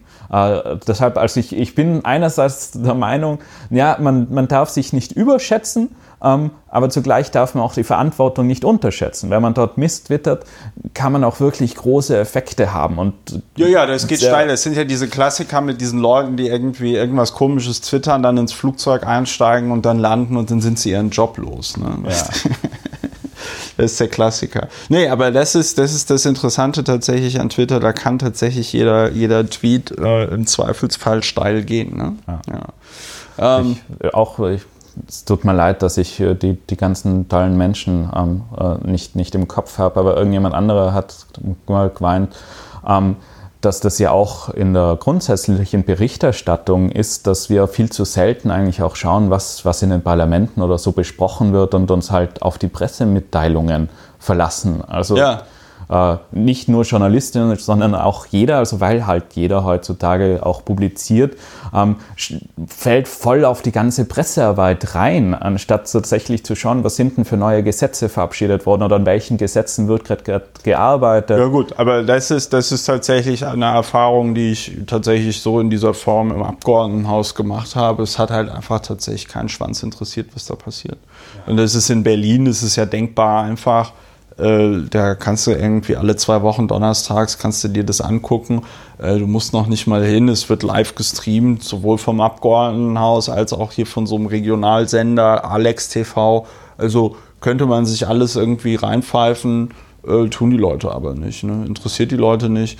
Ähm, wahrscheinlich, weil dann auf Twitter über irgendwelche Werbung aufregen einfacher ist. Genau. Ähm, und, und auch, dass man in, in diese ähm, Seitenblicke, in, Österreich, in Deutschland gibt es das wahrscheinlich nicht, aber so äh, Boulevardzeug verfällt, dass halt ganz oft darüber berichtet wird, was Person X, also Politikerin, Journalistin, ja. was auch immer, Ballon X äh, gesagt hat auf Twitter, auf Facebook, was auch immer. Ja, klar, und, es gibt hier ja Und das ist halt so komplett Personen, nee, der Begriff Seitenblicke, weil in Österreich ist das so ein. Ach so, nee, das gibt, so, ja gut, das ist ja, bei uns aber dass es halt so ein personenbezogenes Ding wird, anstatt halt über die Inhalte zu sprechen. In Österreich hat man das halt ganz stark mit, mit der identitären Bewegung, die die jetzt auch ähm, vom Verfassungsschutz ähm, untersucht wird. Nee, die Auflösung wird untersucht. Ich bin mir jetzt nicht ganz sicher. Also ich meine, Kurz ähm, hätte gesagt, er prüft jetzt mal, ob der Laden aufgelöst ja, wird. Äh, und äh, Fired Frederica äh, ist, ist der Blog. Ähm, ich habe einen Twitter-Account nicht. Das kommt in die Shownotes, ne? Du machst Shownotes. Ich schicke dir die ganzen. Ja, ja. Ähm, jedenfalls, dass halt ja, jetzt distanziert sich die Politik ganz doll ähm, von der identitären Bewegung, von den Personen und so weiter, aber tatsächlich ist es die gleiche Ideologie. Also ja. der Vizekanzler Strache schreibt auf seiner Facebook-Page halt äh, von, von diesem angeblichen Austausch, der überhaupt nicht, ja, überhaupt nicht stattfindet. Ja, ja. Ähm, und, und das ist halt so, man distanziert sich von den Personen, hat aber genau die gleiche Ideologie. Und trifft sich wahrscheinlich mit und, denen auch noch weiter. ja, so, ne? und, und die Wählerinnen von Kurz sagen dann, ja, äh, Strache hat sich eh distanziert, das ist alles in Ordnung, wenn, wenn Kurz da jetzt nicht noch irgendwas macht. Aber ich spreche jetzt ja auch über die Personen, weil es halt einfach einfacher ist. Ja, da, ja, am Ende des Tages, am Ende des Tages muss man tatsächlich, äh, und das war ja meine Ausgangsfrage, sind die Linken einfach irgendwie zu doof zu twittern? Ähm, braucht man natürlich eine eigene Forderung oder ein eigenes, ähm, ja, was man, was man ein Ziel, was man möchte. Also es ist natürlich immer ähm, einfacher, über etwas zu sprechen ähm, und damit auch die Debatte zu treiben, wenn was Konkretes im Raum steht. Ne? Man sieht es an diesem Thema Sozialismus, was ja jetzt in Deutschland hohe Wellen schlug, nachdem äh, äh, Kevin Kühnert von die sozialistische einem, Partei ist sozialistisch. Ja, von einem von die, die genau der Chef der Jungsozialisten ist ein Sozialist. Also nachdem er dort von einem äh, äh, Zeitjournalisten dazu genötigt worden ist, sich da irgendwie zu erklären in so einer peinlichen Befragung. Ähm, aber man sieht, auf einmal reden alle über das Thema Sozialismus. Ne? Ähm, natürlich nicht in der Form, in der man das vielleicht sich wünschen würde, weil dafür war es dann wieder aber zu unkonkret. Aber, aber die Leute reden immer noch besser, dass ja. man sich über Sozialismus unterhält, ähm, als über irgendwelche nicht, nicht ja, existenten Probleme. Als über die Abschiebe-Challenge oder so, ja. ja. Das äh, ist auf jeden Fall, ist auf jeden Fall klar. Jetzt haben wir, jetzt haben wir ganz viel, jetzt haben wir ganz viel über das ähm, quasi unser Verhalten auf diesen ganzen Plattformen gesprochen. Jetzt wäre doch die Frage, äh, eigentlich und auch uneigentlich sind doch auch die Verantwortung, sind doch auch die Plattformen in der Verantwortung. Was müsste denn da deiner Meinung nach passieren?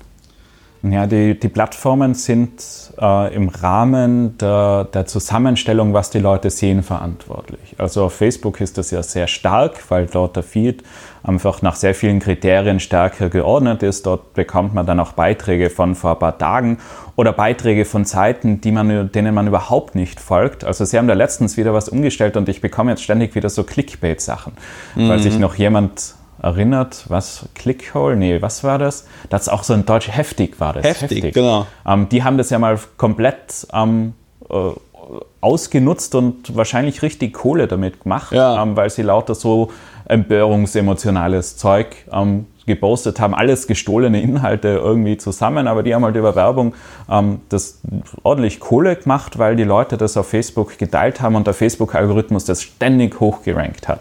Ja. Ähm, und da bessern die Plattformen ja auch nach. Also dort merken sie dann auch, okay, das ist jetzt vielleicht nicht so gut und ähm, dann werden nur solche Clickbait-Sachen reduzieren. Facebook hat jetzt auch so ein äh, Authority Rank oder wie auch immer, nee, Link Gap nennen sie das, glaube ich. Ähm, also es geht darum, dass sie sich anschauen, äh, wie, wie wichtig sind Seiten außerhalb von Facebook und wie häufig werden äh, auf Facebook damit interagiert. Also sie wollen halt Seiten erkennen, die kurzfristig irgendwie wahnsinnig viel Traffic generieren, also wahnsinnig Ja. viel Engagement auf Facebook, aber in Wirklichkeit gar nicht im, im Netz als solches verankert sind. Also sie nehmen die, die klassische Link-Währung, was Google ja lange Zeit fast als einziges Kriterium gehabt hat, inzwischen nicht mehr so stark, aber ist immer noch ein wichtiges, ähm, verwenden sie jetzt einmal, um zu schauen, ähm, Seiten... Spielt das überhaupt eine Rolle in der richtigen Internetwelt? ja. Genau, mehr oder weniger. Oder ist das halt einfach nur so ein Manipulationsding, was auch immer, was da jetzt hochgezogen wird und wir sollten das nicht so häufig anzeigen.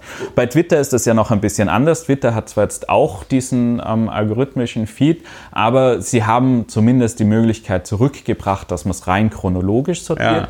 Ich bin der Meinung, wenn der Feed rein chronologisch ist, dann hat die Plattform tatsächlich wesentlich weniger Verantwortung dafür, was dort passiert. Weil dort sind die Userinnen dafür verantwortlich, welche Sachen sie abonnieren und welche nicht. Bei YouTube ist das Problem extrem, Ja. weil YouTube über die empfohlenen Videos ganz starken Einfluss drauf hat, Ja. was die Leute sehen. Ja. Und genau der Algorithmus... Was die Leute auch teilweise automatisch sehen, ne? weil das dann Genau. einfach weitergeht. Autoplay. Ja. Genau. Ähm, und der Algorithmus ist natürlich, weil Menschen sind Menschen. Also wir sind auf so emotionale Sachen halt getrimmt und wir werden immer auf Emotionales stärker reagieren als auf andere Dinge. Ähm, und wenn da jetzt noch zum ähnlichen Thema was ist, was, oh, was, was passiert dort? Dort ist irgendwas, was mich Ja. aufregt oder was ich total spannend jetzt finde. Und dann klicke ich dort drauf oder es wird eben automatisch abgespielt und ich komme immer weiter, weiter, weiter und werde quasi, ähm, ich äh, sehe immer radikalere Videos zu einem bestimmten Thema. Nicht nur politisch, das gibt es in allen Bereichen. Ja. Und dort ist natürlich YouTube verantwortlich. Wer zeigt das Video an YouTube? Ich, ich habe das nie gewählt. Warum? Sie könnten auch standardmäßig sagen, wir zeigen dir nur ähnliche Videos an von Kanälen, denen du folgst oder solche Ja. Sachen. Oder wir zeigen gar keine ähnlichen Videos an. Das, ich verstehe, dass sie das nicht machen wollen, weil das natürlich äh, ihr die, die Zeit, die Leute auf YouTube verbringen, Ja. extrem reduzieren würde. Ja. Ähm, aber sie zeigen es an, sie sind dafür verantwortlich. Der sie Witz sind ist- die Redaktion. Und der Witz ist, man kriegt es, wenn man YouTube, sag ich mal, halbwegs normal benutzt. Und damit meine ich natürlich, so wie ich YouTube benutze, ist normal. Nein, das ist natürlich Quatsch, aber das ist ja, wenn man jetzt nicht die ganze Zeit irgendwelchen rechten, verschwörungsideologischen Seiten dort folgt, ist es ja auch total angenehm. Immer wenn ich mein YouTube anmache, kriege ich irgendeinen anderen, wird mir irgendein anderer Sketch von Saturday Night Live vorgeschlagen. Ich gucke das total gerne und dann habe ich halt Spaß mit irgendwelchen absurden Sketchen von Saturday Night Live. Ja. Aber, und das habe ich jetzt, habe ich ja auch auf deinen Vorschlag hin gemacht, dafür nochmal vielen lieben Dank den anderen Podcast, den ich mit dem Ulrich habe, Lauer und Wehner, den gibt es ja jetzt auch auf diesem YouTube. Und Jesus Christus, also was da vorgeschlagen wird, ne, in, den, in den Empfehlungen, nur weil ich natürlich in den Tags auch so Sachen wie AfD und Europawahl und sonst irgendwas drin habe und schon wird irgendwie vorgeschlagen, irgend so einen rechten Verschwörungsideologen, die Wahrheit zur Europawahl, das, da, das sollen sie nicht erfahren, bla bla bla bla bla. Also vollkommen abgefahrenes Zeug wird da äh, vorgeschlagen. Aber es und, bleibt äh, dir so keine Erinnerung. Also du Was? siehst, du siehst dann, dass das vorgeschlagen wird Ja. und das ist halt sowas, so ein, das ist so dämlich oder was und man ist da schon verleitet drauf zu klicken, einfach um zu wissen, was Ja. für ein Mist das Ja, wieder das ist mir, das ist schon oft. Das, ich habe das ein paar Mal gemacht, aber dann habe ich mir gedacht, so, nee, scheiße, ich kann jetzt hier nicht mit meinem Account diese ganzen Nazi-Videos gucken, weil dann kriege ich nur noch Nazi-Videos vorgeschlagen und das möchte ich halt auch nicht machen. Aber, und das wäre jetzt meine nächste Frage, sind denn die Linken zu doof zum YouTuben? Weil, ähm, äh, also, weil ich finde da ganz viele, also ich meine, man muss natürlich auch über die Tagesfreizeit verfügen und auch um und auch nicht Tagesfreizeit, sondern wie man sie sich einteilt. Also man kann auch neben einem Vollzeitjob noch sehr viel Mist im Internet machen. Das ist, das ist ein sehr guter Hinweis, aber man braucht auch vielleicht so ein bisschen das Sendungsbewusstsein. Ne? Also weil die reden da ja dann teilweise eine halbe Stunde den aller, allergrößten Quatsch in die Kamera. Wie lange ist der Podcast mit, mit, heute schon? Ja, eine Stunde 14 Minuten, aber wir reden ja keinen Quatsch, sondern wir reden hier über sehr wichtige Themen. Der ja. Punkt ist, die haben natürlich ein extremes Sendungsbewusstsein, aber sind denn dann die Linken zu doof zum YouTube? Sollten wir uns alle jeden Tag eine Viertelstunde vor unser MacBook setzen und sagen, was wir politisch so denken und das auf YouTube hochladen? Ja.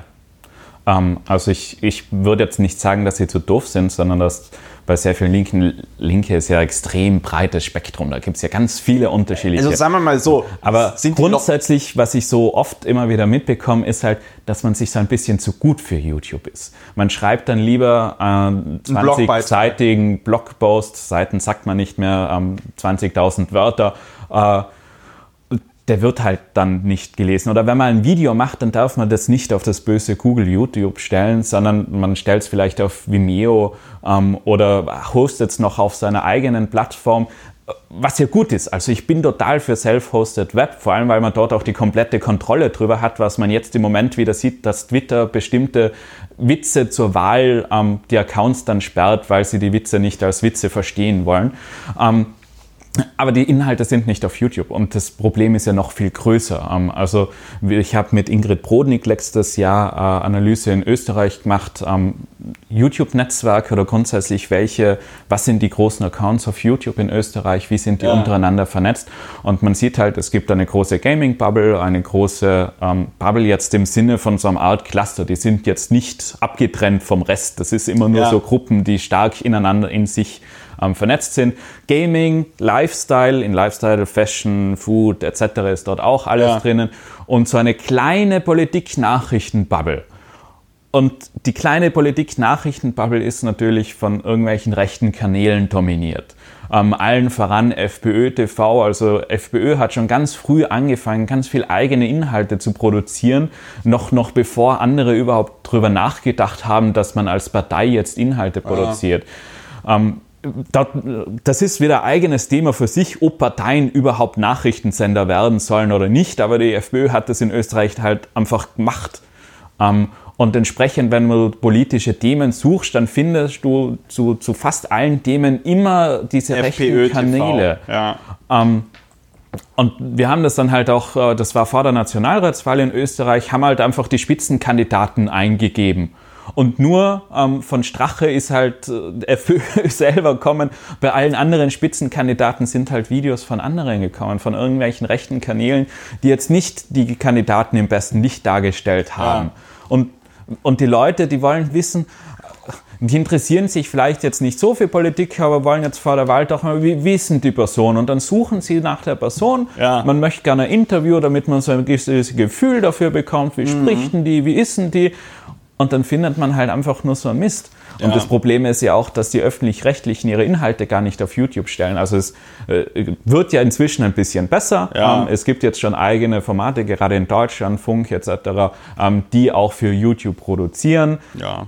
Wobei ich Funk ja. natürlich einfach vorwerfe, dass sie äh, nichts von mir produzieren. Das ist mein größter Vorwurf an Funk. Aber ansonsten ist da das. Da kann man auch ganz viele andere Sachen kritisieren, abseits von dieser Auswahl. Ja, ich finde um, ein bisschen, also was, was ich tatsächlich sehr grenzwertig finde, ist, wie viel Geld da reingesteckt wird für wie wenig Output gibt es inzwischen schon ziemlich viel Output, oder? ja, aber die kriegen trotzdem 45 Millionen Euro im Jahr. Da muss ich sagen, habe ich mich nicht im Detail damit ja, auseinandergesetzt. Also ich, hab, ich weiß Man, nur, dass ich das letzte Mal, als ich mir ja. das angeschaut habe, habe ich gedacht, also für 45 Millionen Euro im Jahr sieht, ist das alles sehr überschaubar. Okay. Und sieht dann auch leider nicht so aus, wie ich mir das erwarten würde, wenn da 45 Millionen Das würde ich gerne ähm, verglichen haben mit anderen Produktionen, also weil der öffentlich-rechtlich einfach sehr viel produziert und man muss sich dann anschauen, ob Was, was bekommt man denn für einen Euro in unterschiedlichen Formaten?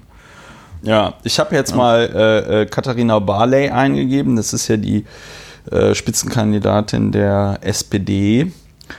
Ähm, also man, man, man findet glücklicherweise von der SPD als zweiten Hit ein Video. Rede der gut. Spitzenkandidatin Katharina Barley wurde leider nur 2472 Mal innerhalb von einem Monat aufgerufen. Ja. ja. Das ist dann wahrscheinlich das andere Problem, ne? Katharina Barley wurde vor einem Jahr von Thilo Jung äh, äh, interviewt. Das Video hat ja, fast okay. 60.000 Aufrufe. Ja, so. Aber es stimmt, also bis auf, ich glaube, bis auf Thilo Jung äh, fällt mir jetzt spontan kein YouTuber ein, der also der berichtet auch nicht neutral über Politik, aber er berichtet zumindest jetzt nicht rechtsextrem, ne? sondern er so. Ähm, aber ansonsten, ich weiß, wir hatten uns mal unterhalten im Zusammenhang mit diesem, na wie jetzt habe ich schon wieder vergessen, wie dieser vermeintliche Leak da hieß dieser, dieser Typ da aus dem Orbit. Genau, ja. der, wo du ja auch meintest, der hätte sich über irgendeinen, so den Namen nennen wir jetzt nicht, aber der hätte sich über irgendeinen so komischen rechten YouTube-Kanal auch äh, radikalisiert, beziehungsweise der käme War zumindest dem, beteiligt. Der, der kam da aus dem ähm, Dunstkreis dieses Genau, wo, wobei das nach wie vor ganz noch unklar ist, wie das damals tatsächlich war, weil dort halt unterschiedliche Leute beteiligt waren und es nicht immer so ganz klar war, wer unter welchen Nickname war, weil sich die auch immer wieder geändert haben. Und möchte ich jetzt auch niemandem das konkret vorwerfen. Ich hoffe, dass das alles noch da gibt für ein Gerichtsverfahren. Dazu. Ja. Dass das vielleicht noch irgendwann alles so tatsächlich rauskommt, was es ist. Ja. Ähm, aber natürlich äh, gibt es gewisse Kanäle, äh, die, die so eine Grundstimmung ähm, verbreiten und Leute das Gefühl geben, dass sie da jetzt dagegen ankämpfen müssen. Und das ist halt ganz schrecklich. Also, dass es da so ein Radikalisierungsding ja. gibt, wo Leute jetzt das Gefühl haben, dass, dass sie keine andere Möglichkeit haben, gehört zu werden, als radikale Aktionen zu setzen. Ja. Jetzt Bundestagsabgeordnete zu hacken klingt jetzt vielleicht noch nicht so radikal, aber es ist halt doch eine Straftat. Also es ist ja, schon es Leute, ist die das Gefühl haben, ich kann mich nur außerhalb des Gesetzes ein Gehör verschaffen. Ja, also ich glaube, wenn man, wenn man, der Typ war doch jetzt, wie alt war der, 16 oder 18, also der da jetzt haupt, hauptverdächtig ist, dieser Orbitani. Der war relativ jung, ne? Also ja, klar, da ist das natürlich schon eine krasse Nummer.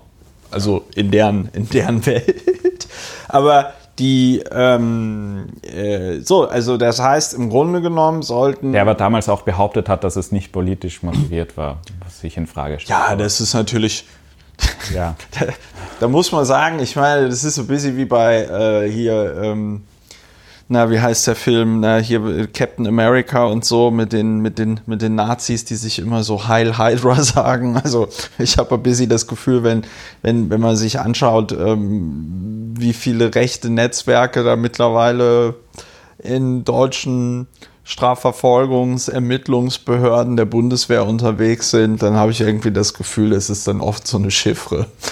so, ja, also Nee, das war nicht politisch motiviert. Also es ist auch irgendwie, das ist, das ist das, das ist das äh, Witzige, weil äh, ich weiß es noch als Abgeordneter in diesem ganzen NSU-Zusammenhang hat sich die ähm, Polizei auch damit immer gerechtfertigt, dass sie gesagt haben, ja, wir wussten gar nicht, dass es sowas gibt. Und diese Polizeiarbeit in Deutschland zumindest, vielleicht in Österreich auch, ist ja darauf ausgelegt, die, die, die warten im Grunde genommen immer auf ein Bekenntnis oder auf ein Bekennerschreiben oder so. Das machen sich Rechtsterroristen äh, zunutze, indem sie, also der NSU musste nicht ein großes Bekennerschreiben neben die hingerichteten türkischstämmigen, weiß ich nicht, Obst- und Gemüsehändler legen oder Dönerbudenbesitzer, sondern da war in den Kreisen bekannt, da wird jemand in einer Dönerbude mit einem Kopfschuss hingerichtet, das wird dann irgendeiner unserer Kameraden gewesen sein. Ja, also, ähm, und ich glaube, das äh, machen sich dann auch solche Jugendlichen zunutze, wenn sie sagen, nein, das war natürlich nicht politisch motiviert, das war ein dummer Jungenstreich. Ja. Ich fand das eh damals sehr bemerkenswert. Ja, oft ja. sind sie vielleicht auch zu doof. Ja, ich weiß nicht. Ich, also ich, ich fand das ein bisschen, ein, bisschen, ein bisschen doof schon, weil normalerweise lässt du dich gegenüber der Polizei nicht ein. Also das hat man aber auch damals, äh, hatte ich mit Ulrich besprochen in einem anderen Podcast, da hatten wir drüber geredet, du machst einfach, wenn die Polizei bei dir kommt und äh, zu dir kommt und eine Hausdurchsuchung macht oder so, dann spricht man nicht mit der Polizei. Ne? Ähm, wenn Na Nazis dürfen natürlich immer gerne mit der Polizei reden, aber da haben wir dann wieder wiederum dieses andere Problem, dass die da wahrscheinlich teilweise auf offene Ohren ähm, stoßen. So, wäre denn jetzt das Intelligenteste, was äh, progressive, linke, liberale Menschen oder zumindest all jene Menschen, die keinen faschistischen Führerstaat wollen, ja, also ich fasse das jetzt mal ganz weit, wäre es also sinnvoll, wenn die sich mehr tatsächlich auf YouTube ähm, äh, bewegen würden und dort dann auch, sag ich mal, Netzwerke bilden und über das, was sie so denken, ja. YouTuben. Ja, also auch Fall. sich zu aktuellen Themen einfach ja. äußern. Weil also da, das sind ja viele Sachen. Also es ist ja auch, ähm, dass das oft auch diese Sprache äh, gar nicht so gut verstanden wird, weil, weil sich da natürlich in so... Welche Sprache? YouTube-Sprache, sage ich jetzt einmal ja, so sehr YouTube-Slang. Ja, YouTube-Slang. Ähm, ähm, was halt auch ganz viel mit so Popkultur-Sachen und Memes und so weiter. Ja. Ähm, wo, wo manche Leute sich auch so, so ein bisschen zu gut sind. Also da, da, man, man möchte nicht auf dieses Level runter. Und wobei, wobei da halt auch ganz viele Leute sind, die noch gar nicht so viel Orientierung haben, die jetzt auch politisch nicht gefestigt sind und die eigentlich ja. ganz offen, also die informieren sich halt, was es so gibt und ähm, was, was sich Rechte auch zu Nutzen machen, dass sie, dass sie Inhalte produzieren, die nicht konkret politisch sind, sondern die halt alltäglich sind, aber sie streuen dann immer wieder.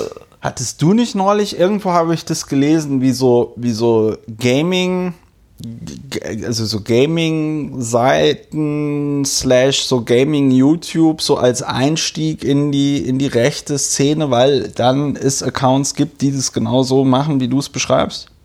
Das ist möglich. Also, also gut, dann hattest du es nicht irgendwie, dann hatte ich es kann vielleicht geretweetet ja, haben dann, oder was dann, dann hatte ich, dann habe ich es irgendwo anders her. Also ich weiß, ja. aber dass ich vor kurzem mal genau über sowas auch ja. was auf Twitter irgendwie gesehen habe. Okay. Um, ähm, es heißt, hat auch auf der ja. Republika einen Talk gegeben, uh, the, the kids are alt-right ähm, wo sich eben konkret jetzt mit der identitären angeblichen Bewegung beschäftigt worden ist, die ja eigentlich nur ein Scheinriese ist, äh, die halt tatsächlich so unterschiedliche Kanäle haben, wo sich einer halt mit Gaming beschäftigt, einer mit ähm, so Natur, Bienenzüchten, Zeug, ähm, dass das äh, also so Lifestyle. Der Celery ähm, irgendwann einmal ein Kochvideo macht, wo halt so ja, das kann man sich so anschauen und sich drüber lustig machen. Sellerie ist der Martin Sellner. Ja. Ja. Das ist, das ist der, der sich mal, da gibt es so Fotos von ihm, wo er sich eingenässt hat, ne? Genau. Ja. Da wurde er irgendwie bedroht oder so? Oder, ja, und der, der ist früher auch mit der Schreckstoßpistole oder richtige ja. Pistole oder was rumgelaufen. Ich glaube, die haben sie ihm hoffentlich inzwischen abgenommen. Und er braucht Hilfe. Das ist ja ein Schrei nach Liebe, so würde ja. ich sagen. Ich kenne das. Als ich 17, 18 war, war ich auch so. Äh, ja, na, na, Selner würde ich jetzt nicht, der, ist schon, also der, der, der, möchte ich überhaupt nicht zugestehen, dass er. Nee, in Schutz nehmen will ich den nicht, aber ja. ich würde behaupten, wenn man den. Ja, wenn du sagst, wie du 17, 18 warst und herumgepöbelt hast, dann ist das was anderes, als, als wenn Selner das tatsächlich macht, um, um eine Ideologie zu verbreiten, ja. die es Endziel eigentlich hat, ähm, bestimmte Menschen. Ich will den, genau, ich will den überhaupt nicht verharmlosen, der ist ein ja. strammer Nazi. Mein Punkt ist nur, ich kann mir, also ich, ich wette, wenn man dem irgendwo einen sehr gut bezahlten Job geben würde, der aber auch was damit zu tun hätte, dass er nicht mehr Nazi ist und dieser sehr gut bezahlte Job, was damit zu tun hätte, dass er auch eine gewisse Aufmerksamkeit und Öffentlichkeit und Liebe bekommt, würde der das mit dem, mit dem Nazi-Sein aber sofort an den, an den Nagel hängen. Das wäre jetzt so meine Einschätzung von außen. Das ist jetzt ein komplett anderes äh, äh, äh, Thema vielleicht auch, aber das, das meinte ich da. Also das muss man ernst nehmen. Man muss ja auch alle im Zweifelsfall irgendwie mit den Gesetzen, die man gegen sie anwenden kann, äh, einsperren und sonst was. Ja, ich will das auch nicht verharmlosen. Äh, wir sehen, ne, habe ich auch drüber gepodcastet, dieser Zusammenhang zum Beispiel zwischen diesem ähm, Amokläufer, Attentäter von Christchurch und der identitären Bewegung zeigt ja ganz klar, wohin die Reise bei denen irgendwie geht. Ne? Aber gleichzeitig ähm, möchte ich mag, ich mag es nicht, wenn es keinen Ausweg gibt. Naja, erstens das und zweitens hast du ja auch gerade über die äh, identitäre Bewegung, die sogenannte, gesagt, Scheinriese. Ich mag es nicht, wenn man Leute als, weiß ich nicht, irgendwie rechte Masterminds und super gefährliche Typen darstellt und es halt eigentlich ziemlich krasse Würstchen sind, die ja. ähm, äh, einfach überproportional viel Aufmerksamkeit, ja, Aufmerksamkeit bekommen. Also wir sprechen ja auch über ihn. Wir sprechen jetzt auch über ja. ihn, aber äh, das, äh, wir haben ja auch einen Bildungsauftrag. ja, also es ist ja ansonsten arbeite ich, ich mache das ja jetzt auch bewusst, weil ansonsten arbeite ich mich mit denen nicht in dieser Identität, Identität, in dieser Intensität. Es gibt ganz tolle ab. Menschen, die das machen, die das dann ja. ähm, ausführlich aufarbeiten, was sie gemacht haben, warum sie das gemacht haben und ja. warum man jetzt nicht darüber berichten muss. Genau, und das wäre, und das, also das, und deswegen rede ich darüber, das wäre mein Anliegen, dass, wenn das jetzt jemand hört, dass dann natürlich klar ist, das sind krasse Rechtsextremisten, aber man darf sie halt auch nicht größer machen, als sie sind. Also und auch nur, nicht klüger. Und auch nicht Weil, klüger. Also das war in dem Talk auch, ja. dass sie halt die produzieren wahnsinnig viele Videos und ganz viele floppen komplett. Ja. Also interessiert sich niemand dafür. Ja. Nur hin und wieder treffen sie halt wieder was, was, was funktioniert und das geht dann hoch. Also, also die experimentieren es, auch ganz viel. Also ist es eher mit der eher, eher, so mit der Schrotflinte auf große Entfernung und manchmal treffen sie dann ja. zufällig doch irgendwas. Ja. Und, und, der Gegner, der steht halt nur da. Der Gegner ist jetzt auch der falsche Begriff. Aber die Linken, die, die probieren da halt auch ganz wenig. Also wenn ich da in den amerikanischen Raum, äh, US-amerikanischen Raum schon passiert schon ganz wesentlich mehr. Ähm, äh, Was sollte man sich da angucken, wenn man mal inspiriert werden möchte? ContraPoints. Ähm, ContraPoints. Sie, sie ist, großartig. Ähm, also ja. die beschäftigt sich mit allen möglichen Themen. Wird jetzt auch gehypt, was jetzt natürlich auch wieder so ein bisschen problematisch ist, aber ich bin froh, wenn Wieso auch ist das problematisch?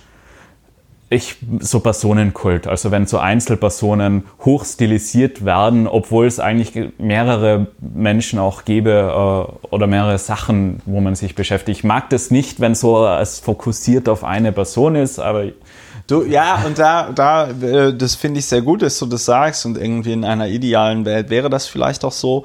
Gleichzeitig muss ich dich darauf hinweisen, was du selber vorhin sagtest, nämlich Menschen sind halt so, wie sie sind. Ne? Und die äh, Geschichten werden, glaube ich, seit Anbeginn der Menschheit, und das ist, das, das ist der Grund, warum es so funktioniert, wie es funktioniert, Geschichten werden immer über Personen erzählt. Es ist ja jetzt nicht die zehn Gebote, die von irgendeinem Typen den Berg runtergebracht worden sind und keiner kann sich mehr äh, äh, an den Typen erinnern. Nein, es war Moses und das Struggle, ja, den er hatte mit sein Volk aus Ägypten und so, ja. Und dadurch, haben es auch bei den Griechen, die komplexe Konzepte, wie das so ist mit dem Leben, ne, äh, dann in diese Gottheiten reingepackt haben, die sich dann wiederum sehr menschlich verhalten haben. Äh, Entschuldigung, dass ich jetzt hier gerade so mansplane, aber der, worauf ich hinaus will, ist, ja, Personenkult ist immer schwierig. Jetzt kommt das große Aber. Wenn man sich so Sachen anguckt wie die Greta Thunberg zum Beispiel oder die Alexandria Ocasio-Cortez in den USA, dann muss man ja schon sagen, okay, dieser Personenkult kann aber auch zu guten Dingen führen. Ja. Aber er hat natürlich, sage ich selber als Mensch, der auch mal äh, schon mal ein bisschen bekannter war, als ich es gerade jetzt bin, ähm, hat natürlich auch seine Schattenseiten, gebe ich dir vollkommen recht. So, ContraPoint wäre ein, ein, ein, ein, ein, eine gute Inspirationsquelle, wo man sich mal überlegen könnte, möchte ich auf deutsches YouTube auch sowas machen? Und in diesem Kontext ist, äh, das sind auch viele vielleicht nicht so gute Beispiele, ähm, aber auf Reddit gibt es ein äh, Subreddit, ähm, BreadTube, also Brottube.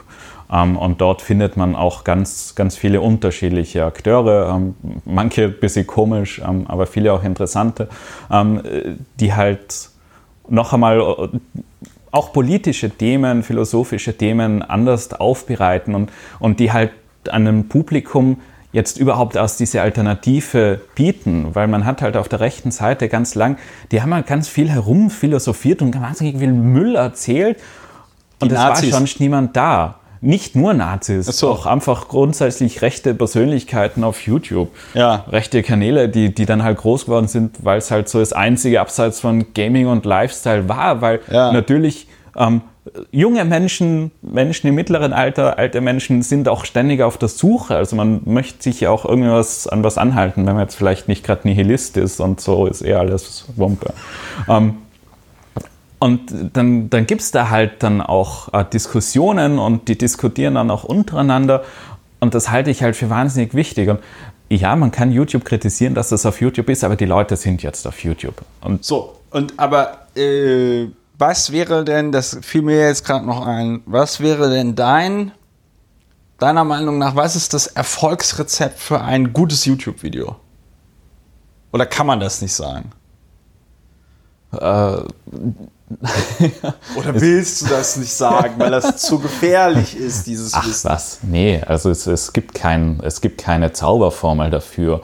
Ähm, also es ist auf YouTube wie auf allen anderen Plattformen, dass Kontinuität wahrscheinlich das Einzigste ist, was komplett immer gilt. Also wenn man einen YouTube-Kanal hat und kontinuierlich Material liefert, ähm, wo, wo man auch eine gewisse Linie verfolgt. Also wenn man jetzt irgendwie einmal ein Video von der Straße und dann irgendwie eine philosophische Ausführung und dann ja. ein Interview oder was, dann, dann wird es nicht funktioniert. Ja, ähm, aber wenn man so eine gewisse Linie hat, ähm, dann kann das schon ganz gut funktionieren und man muss halt auch ausprobieren. Also am Anfang sind die meisten Kanäle Mist. Und man lernt mit der Zeit über das Feedback der Community auch, gerade wenn man klein ist, interessiert es auch niemanden, was für Fehler man macht. Und man kann diese Videos später auch wieder löschen. Das Internet vergisst nie, außer man löscht die Sachen halt. Es ist, es ist sehr selten, wenn man, wenn man einen neuen Kanal anfängt, ist es selten, dass irgendjemand diese Videos sich abspeichert und danach wieder. Man soll jetzt keinen kompletten Mist machen, aber man kann auch einmal experimentieren, man kann unterschiedliche ja. Sachen ausprobieren. Und grundsätzlich ein Thema pro Video, nicht mehrere Themen reinpacken, sondern bei einem Thema bleiben. Das ist auch bei Podcasts, finde ich das oft schwierig. Ich höre Podcasts lieber, die ein Thema haben. Ja. Ich, ich, mache, ich mache einen Podcast äh, zusammen mit Ulrich, in dem wir immer über sehr viele Themen reden. Ich rede mich dann ja immer damit raus, dass ich sage, es gibt Kapitelmarken in den ja. verfickten Podcasts. Und man könnte, kann man sich auch Man könnte bei euch auch noch argumentieren, euer eines Thema ist Politik in Deutschland so als Überthema der letzten Woche. Also ja. das zieht sich schon durch. Ihr redet jetzt selten plötzlich über was ganz anderes, ob was für Kleidung ihr habt oder warum, welche Musik ihr hört oder. Ja, eher selten. Keine Ahnung. Ja. Ähm, also da, da kann man auch zumindest so, so ein Überthema. Ja. Aber natürlich ähm, ist es jetzt beim YouTube-Kanal, muss man sich denken, die Leute sehen das Vorschaubild, also bis sie die, die Struktur der Plattform im Kopf haben. Leute ja. sehen Vorschaubild und Titel und wenn, wenn das nicht mit dem Inhalt zusammenpasst, wenn die Leute draufklicken, dann sollten sie direkt bei dem Inhalt sein. Also bei YouTube keine langen Intros oder was auch immer. Ja. Wenn man ein Intro hat, das erst später, also erst mit dem Inhalt anfangen, damit die Leute wissen, ja, das geht auch um das. Ja. Das ist da, das ist da, kriege ich immer den Föhn, weil manchmal, wenn ich, ich spiele ja leidenschaftlich gerne Xbox, wenn ich manchmal nicht weiterkomme bei irgendeinem Spiel, dann gucke ich auf YouTube nach, ähm, wie komme ich denn jetzt an der Stelle weiter? Das ist, das artet regelmäßig dann darin aus, dass ich irgendwann verbittert aufgebe, weil es dann so 30-minütige YouTube-Videos gibt, wo sie irgendwie dann vielleicht tatsächlich auch mal dann auf das kommen, worum es eigentlich geht. Aber nein. Und das ist, also ich kann da, ich kann dir da, ja, I feel you. Komplett, komplett recht. Direkt mit dem, worum es geht, bums rein. Okay. Also. YouTube ist die zweitgrößte Suchmaschine in Deutschland. Also ja. wenn die Leute nicht googeln, dann suchen sie auf YouTube. Tatsache. Tatsache, ja. das es ist riesig. Ähm, und tatsächlich suchen auch viele Leute zu aktuellen Ereignissen, zu politischen Themen, ja. wenn sie sich informieren wollen. Viele Leute wollen halt nicht lesen. Es ist in Ordnung. Also ich, ich bin grundsätzlich ein Freund des Geschriebenen, weil ich das kennen kann, also mit Augenscan. Ja, man kann es auch durchsuchen, ne? Also ja, das ist alles total praktisch. Aber manchmal möchte ich auch, bei, bei Videos kommt noch einmal ein bisschen was anderes rüber. Ähm, wenn ich jetzt zum Beispiel äh, Podiumsdiskussionen Franz Timmermans und die anderen EU-Spitzenkandidatinnen, ja. die ich nicht im Kopf habe, ähm, Politico hat dort, dort äh, Diskussionen gehabt, dann ist das noch einmal was anderes. Und dann möchte ich das halt auf YouTube mir anschauen. Und, und da muss ich auch selber zugeben, ich würde es nicht woanders suchen. Ich würde nicht über Google Video ähm, Podiumsdiskussion das ist Timmermans. Ja auch, das ist ja auch vollkommen, das ist ja auch vollkommener Quatsch, dass du äh, ja, also Vimeo ist tatsächlich die einzige Plattform, die ich noch irgendwie kenne, wo es Videos gibt. Äh, Bums die hier Dings, äh, Facebook hat es doch jetzt versucht mit diesem äh, Instagram TV. Das ist aber, glaube ich, ja, auch, schon die, wieder. Auch die Facebook-Plattform selber, es gibt so einen eigenen Live- Dings, wo ja. sie halt alle Livestreams oder so ja. haben und wo es auch related Videos und so, aber ich habe das Gefühl, dass da sehr wenig Leute tatsächlich dort ja. schauen. Ähm, was, wo wird mir wieder ein bisschen zurückkommen? Ähm, Leonard Dornbusch hat auch einen Vortrag über die Öffentlich-Rechtlichen gehabt.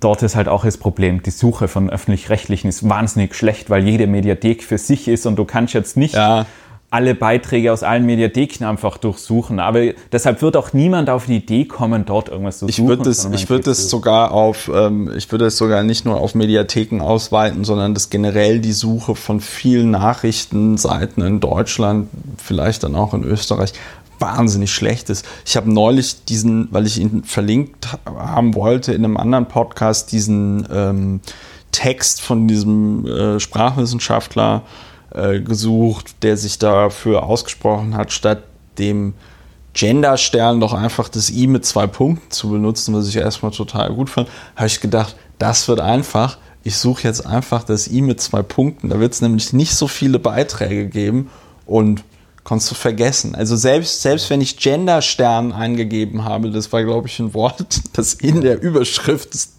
Textes stand. Ich habe es nicht gefunden. Und nach irgendwie ein paar Minuten habe ich aufgegeben und dann habe ich tatsächlich auf Twitter gefragt und dann hat es halt irgendjemand auf Twitter innerhalb von zwei Minuten irgendwie gehabt. So, das heißt, wir können zusammenfassen. Ähm, äh, äh, also wir müssten alle aktiver sein auf YouTube. Äh, beim Thema bleiben ähm, äh, und rumexperimentieren. Jetzt wäre noch, jetzt wäre noch die Frage Länge des Videos eher 5 Minuten, eher 30 Minuten egal. Egal. Die, die Länge ist nicht das Entscheidende. Sondern? Der Inhalt. Also, ja. das, also wenn, wenn das spannend ist, wenn man die Leute dranhält, ja. dann kann das auch eine Stunde lang sein. Ja. Ähm, wenn man jetzt aber so herumeiert und da noch und dort noch was und irgendwie so längere Pausen zwischendurch, dann bringt es nichts. Also äh, die guten Videos, die sind tatsächlich so geschnitten, dass man halt immer wieder was Neues hat, dass das möglicherweise auch, es ist ja ein Video, man sieht was, dass sich da auch irgendwas verändert, ähm, dass es da visuelle, äh, visuellen Input gibt ja. Weil, weil das Gehirn schon halt einfach die Gedanken irgendwo anders hinwandern, wenn es so langweilig ist oder die Leute klicken weg und dann lesen sie was anderes, was Spannendes, dann plätschert das noch im Hintergrund irgendwo vor sich ja. hin, aber die Leute hören nicht mehr zu. Ähm, das ist schon, es braucht eine gewisse Informationsdichte oder zumindest eine Unterhaltungsdichte. Ja. Das ist ContraPoints, äh, sie arbeitet viel mit Verkleidungen und so imposanten Bühnenbild und so. Das ist halt einfach schon vom Ansehen super. Ist natürlich in der Produktion auch sehr aufwendig, ne? Ja. Ja. Aber man kann auch einfacher anfangen. es reicht ja auch, wenn man durch die Stadt läuft und sich selber filmt oder zu Hause. Oder so. Ich glaube, ich würde ich würd mich einfach vorm Rechner filmen. Aber das ist natürlich wahrscheinlich nicht so gut, ne? Wenn man sich einfach vorm Rechner filmt und in die Kamera spricht. Ja, es kommt auf den Inhalt drauf an. Wenn du, wenn du irgendwie was Gutes zu sagen hast, wenn du.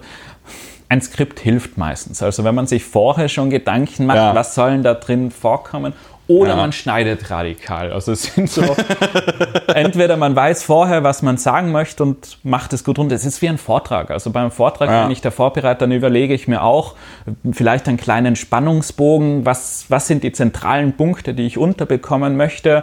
Ähm, wie kann ich das jetzt noch mit guten Folien unterstützen? Was muss ich tatsächlich herzeigen und wo ist es besser, wenn es nur ein Wort oder was auch immer ist? Ähm, äh, es gibt auch viele gute YouTube-Kanäle, die tatsächlich gar kein Bild haben. Also einfach nur ein, ein Wort dort steht, der Titel Ja. oder was auch immer. Das funktioniert auch. Aber je höher Informations- und Unterhaltungsdichte, desto besser funktioniert das auch. Ja, ich äh, erinnere mich, ich hatte ja mal, der Tagesspiegel hat das eine Zeit lang mal gemacht, der hatte ja auch so eine Videokolumne, die haben das dann leider nicht auf YouTube gestellt, aber äh, ich gebe dir vollkommen recht, da saß ich auch immer einfach in der Küche und habe das aufgenommen. Ähm, äh, aber teilweise ging das dann auch relativ steil, das war ganz interessant.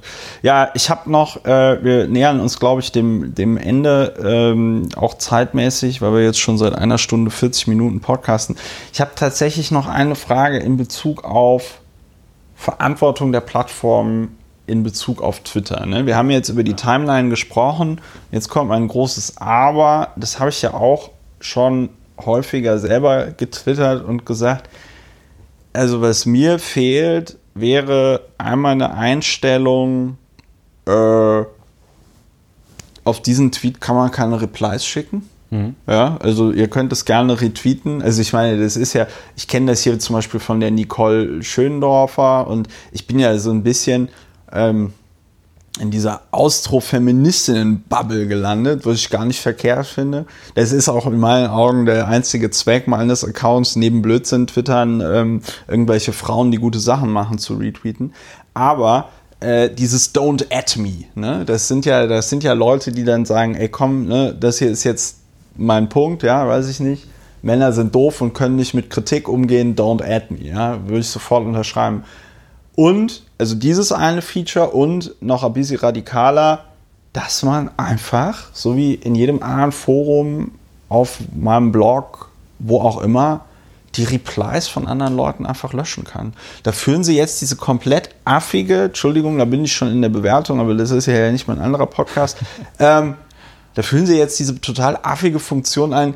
Dieser Tweet wurde verborgen, also von dem, von der Person, die den Ursprungstweet geschrieben hat, die verbirgt die Antwort darauf.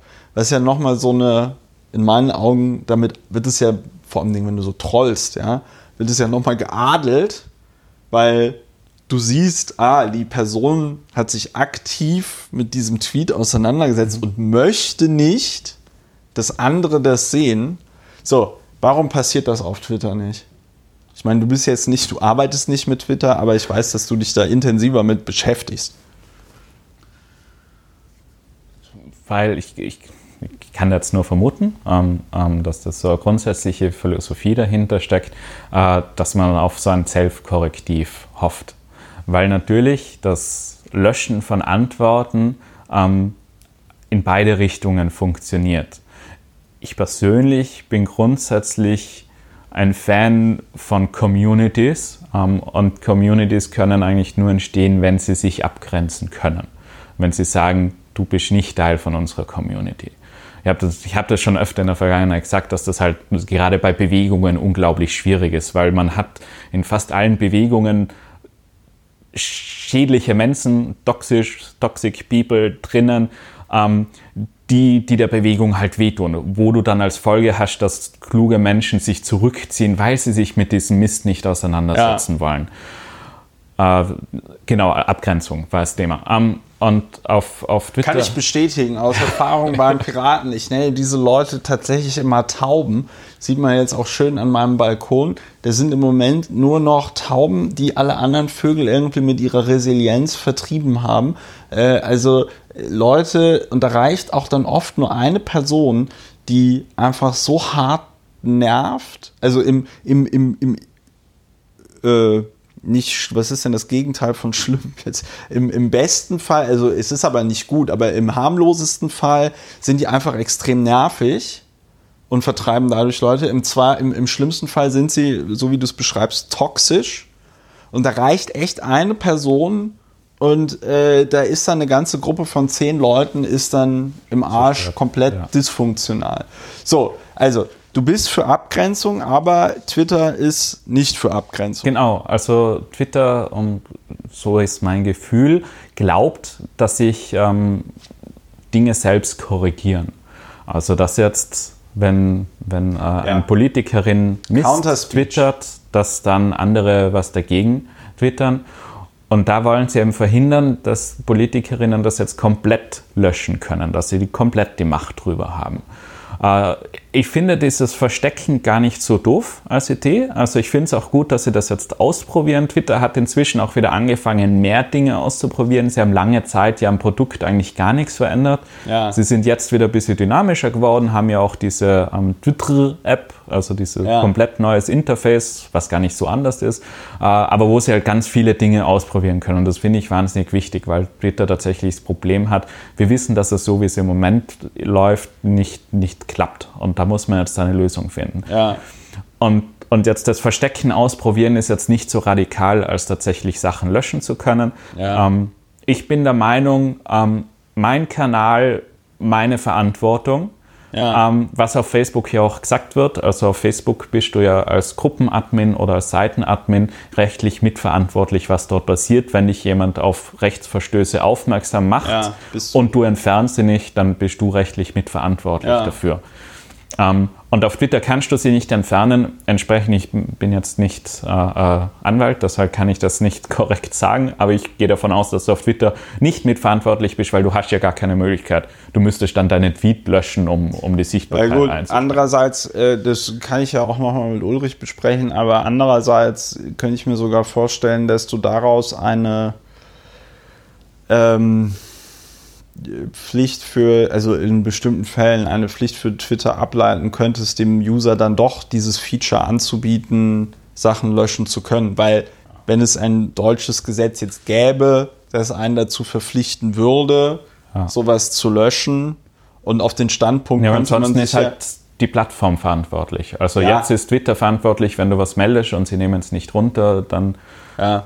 und ist ja auch was am was ich an der Stelle jetzt einfach noch einmal sage, am Netzwerkdurchsetzungsgesetz, gegen das ich grundsätzlich bin, aber weil wir es schon haben, sollten wir es auch sinnvoll einsetzen. Ja. Äh, es ist bei der letzten oder vorletzten ähm, ähm, Überprüfungsperiode hat es 205 Fälle in Deutschland gegeben, wo tatsächlich Sachen entsprechend des Netzwerkdurchsetzungsgesetzes an die Behörden weitergemeldet ist. Ja. Es reicht nämlich nicht, die Sachen bei Twitter zu melden, sondern du musst ja bei Twitter melden, dokumentieren, dass du gemeldet hast. Wenn Twitter das nicht runternimmt, dann gibt es ein Formular bei, kommt in die Show Notes, ähm, und du musst dieses, das ist so ein Online-Formular, ja. füllst du das aus, dass du das gemeldet hast, dass Twitter es nicht innerhalb von einem Zeitraum runtergenommen hat und erst dann werden die Behörden aktiv und hauen Twitter mal ordentlich auf die Finger, dass sie da rechtswidrige Inhalte haben. Weil wenn das wäre ja auch etwas, was man mal automatisieren müsste, ne? Ja, also das, der Ablauf müsste viel einfacher sein. Also am liebsten äh, wäre mir, dass die Plattformen das machen müssen. Also dass ich sehe, welche Inhalte habe ich gemeldet, ja. welche Inhalte sind.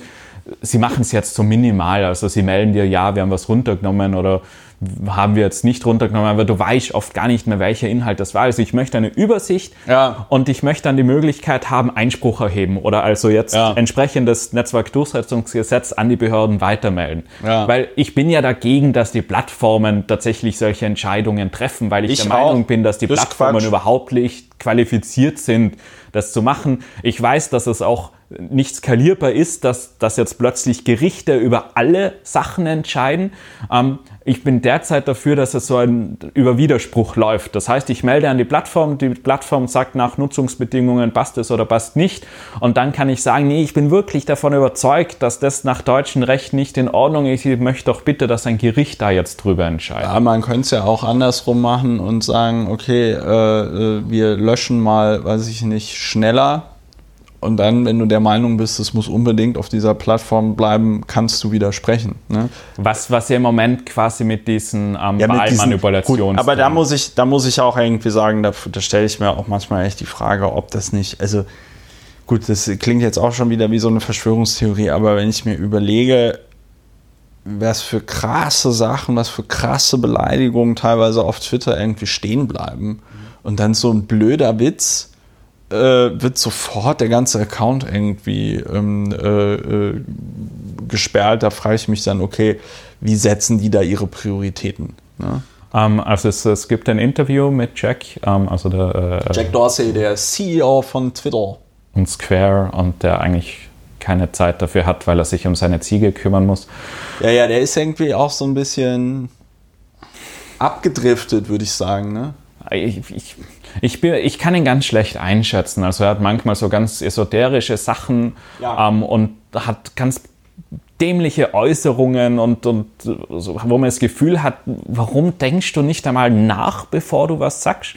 Und der macht sich oft ganz einfach, dass er dann so sagt, ja, was habt denn ihr für Vorschläge und so. Ja. Aber andererseits mag ich ihn manchmal, weil er eine gewisse Ruhe hat.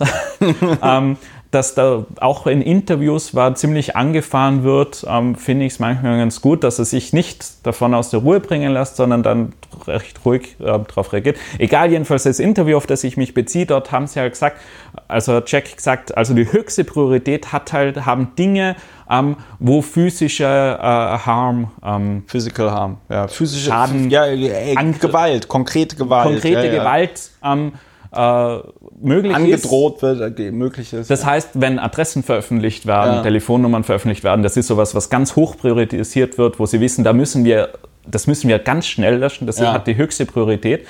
Ähm, oder dann eben konkrete Gewaltandrohungen, solche Dinge, wobei ich mir da gar nicht immer ganz so sicher bin, ob das direkt gelöscht werden sollte oder ob das halt direkt an die Strafverfolgungsbehörden ja, ja, weitergeleitet nee, natürlich, werden. Die sind natürlich schon auch in der Pflicht, äh, sonst ist das ja Strafvereitlung. Ne? Also die müssen schon das richtig also eigentlich ist die Plattform in der Pflicht, das auf eine Art und Weise zu dokumentieren. Das fand ich ja auch so bescheuert an diesem ja, also dieses NetzDG ist jetzt nicht perfekt, ne? Aber was ich extrem bescheuert daran fand, war dieses ja, die müssen es innerhalb von 24 Stunden löschen. Nee, das ist, äh, ihr, ihr müsst halt vor allen Dingen das auch auf eine Art und Weise gerichtsfest dokumentieren, damit es dann beim Verfahren nicht heißt, ja, wo kommt denn jetzt irgendwie dieser Screenshot her? Ja. ja. So. Also, aber gut. Also Jack ähm, also sie haben, so eine richtig, Priorisierung ja, eine Priorisierung, und, und, die damals auch nicht doof war. Also ich finde auch, dass tatsächlich wohl Menschen Schaden nehmen könnten. Da geht es darum, wenn, wenn jemandem gesagt wird, du solltest dich umbringen oder was auch immer, dort sollten ja. sie am schnellsten reagieren. Ähm, auch was er gemeint hat, ja, sie versuchen immer mehr proaktiv zu machen, also dass inzwischen fast 40 Prozent der Sachen, die gemeldet werden, ähm, von, von ihnen selbst gemeldet werden, also wo sie eben ja, zum Beispiel internes, Adressen oder was Wo ein internes. System gesagt hat, okay, da müssen wir jetzt Genau, das könnte problematisch sein und danach wird es aber schon noch von einer Person, also es ist bei Facebook wie auf Twitter, dass die Entscheidung noch eine Person trifft, ähm, die aber halt viel zu viel machen müssen. Also gibt es einen Film, die Dokumentation The Cleaners, was man sich anschauen ja. kann, ähm, wo gezeigt wird, wie wahnsinnig viel Mist die halt machen können, wodurch halt auch oft Fehlentscheidungen passieren. Ähm, Wahlmanipulation. Ich glaube, dass Twitter ähm, Wahlmanipulation zumindest jetzt, es ist ja nur in der EU-Wahl und in Indien, also sie haben sie nur in diesen zwei Ländern freigeschalten, also dieses Feature. das, das Land EU, also in den EU-Ländern und Indien. Ähm, dass man eben Wahlmanipulation melden kann. Das ist auch sehr eng definiert, also nur Sachen, die den Wahlprozess und Anmeldung zur Wahlregistrierung betreffen. Also, also wenn ich jetzt twittere, wenn am 27. Mai ist äh, Europawahl, dann ist schon kritisch, weil die Wahl ist am 26. Oh, ja, das wäre das wär so ein klassisches Beispiel, ähm, das aus Ihrer Erfahrung in der US-Wahl war, weil dort hat es eben mehrere solche Sachen gegeben, wie äh, ihr könnt jetzt bei SMS wählen, um die Demokraten zu wählen, schickt dann diese Nummer ähm, wo halt das Ziel ist, dass Leute nicht wählen. Ähm, Weil sie denken, jetzt, sie haben schon gewählt. Ja, ja. ja, was ich jetzt von außen nicht nachvollziehen kann, ob das damals eben auch ein Witz war oder nicht, weil, weil man ist ja nicht in der Community drinnen. Kann auch sein, dass die in so einem Kontext waren. Es hat jetzt so gewirkt, als, als wäre das echt gewesen. Also man ja. hat tatsächlich versucht. Das war ja auch, was ja, bei den Untersuchungen, ja, in den Untersuchungen waren, Menschen von der Wahl abzuhalten, ist das, was am besten funktioniert. Ähm, die Meinung von, also die Wahlentscheidung den Menschen zu beeinflussen, funktioniert halt nicht wirklich. Ja. Äh, und deshalb sind sie da jetzt, habe ich das Gefühl, das hat jetzt auch höchste Priorität und äh, ich weiß es nicht, aber ich gehe davon aus, dass sie sich entschieden haben, wir machen jetzt lieber ein gewisses Overblocking ähm, und wenn die Leute Einspruch erheben, dann machen wir es rückgängig, was auch bei, bei fast allen Fällen, die ich bisher mitbekommen habe, innerhalb von 24 Stunden oder was sind die Accounts wieder freigeschalten worden, was trotzdem dämlich ist. Ähm, ja. aber ich kann es grundsätzlich nachvollziehen, dass da einfach ein recht hoher politischer und gesellschaftlicher Druck ist, weil gesagt wird, diese Plattformen, die ermöglichen die Wahlbeeinflussung, die müssen jetzt endlich einmal was dagegen tun. Und das ist halt so was relativ Einfaches, wo sie sagen können, okay, wenn Leute versuchen, andere von der Wahl abzuhalten, dann wollen wir das nicht. Gut, aber äh, so würde jetzt ein komischer Wahlwerbespot von äh, von Herrn Orban, der würde trotzdem noch durchgehen nach ja. den. Ja. Solange er nicht sagt, ihr dürft es nicht wählen oder ihr so und so funktioniert die Wahl oder was auch immer.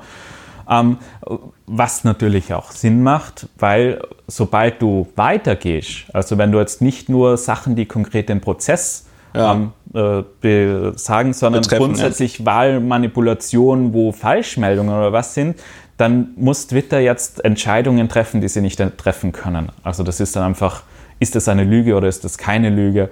Da, da ja gut, mit, mit, viel, mit viel Personal könnte man solche Entscheidungen wahrscheinlich schon treffen, aber das machen sie halt nicht, ne? haben sie halt keinen Bock drauf.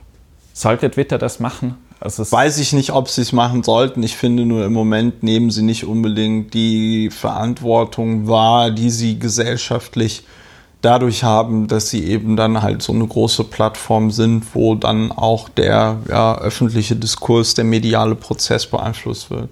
Also, aber ich meine, sie sind ein aktiennotiertes Unternehmen, sie machen nur so viel, wie sie irgendwie tun müssen. Ihr Ziel ist es, den Gewinn zu maximieren. Wenn die, weiß ich nicht, mehr Geld damit verdienen könnten, Milch zu verkaufen, würden sie Milch verkaufen. Ähm, das heißt, ich erwarte von denen auch, also ich erwarte nicht, dass sie es selber von selbst machen. Es ist am Ende des Tages ist es eine Frage der politischen Regulierung. Ne? Ja.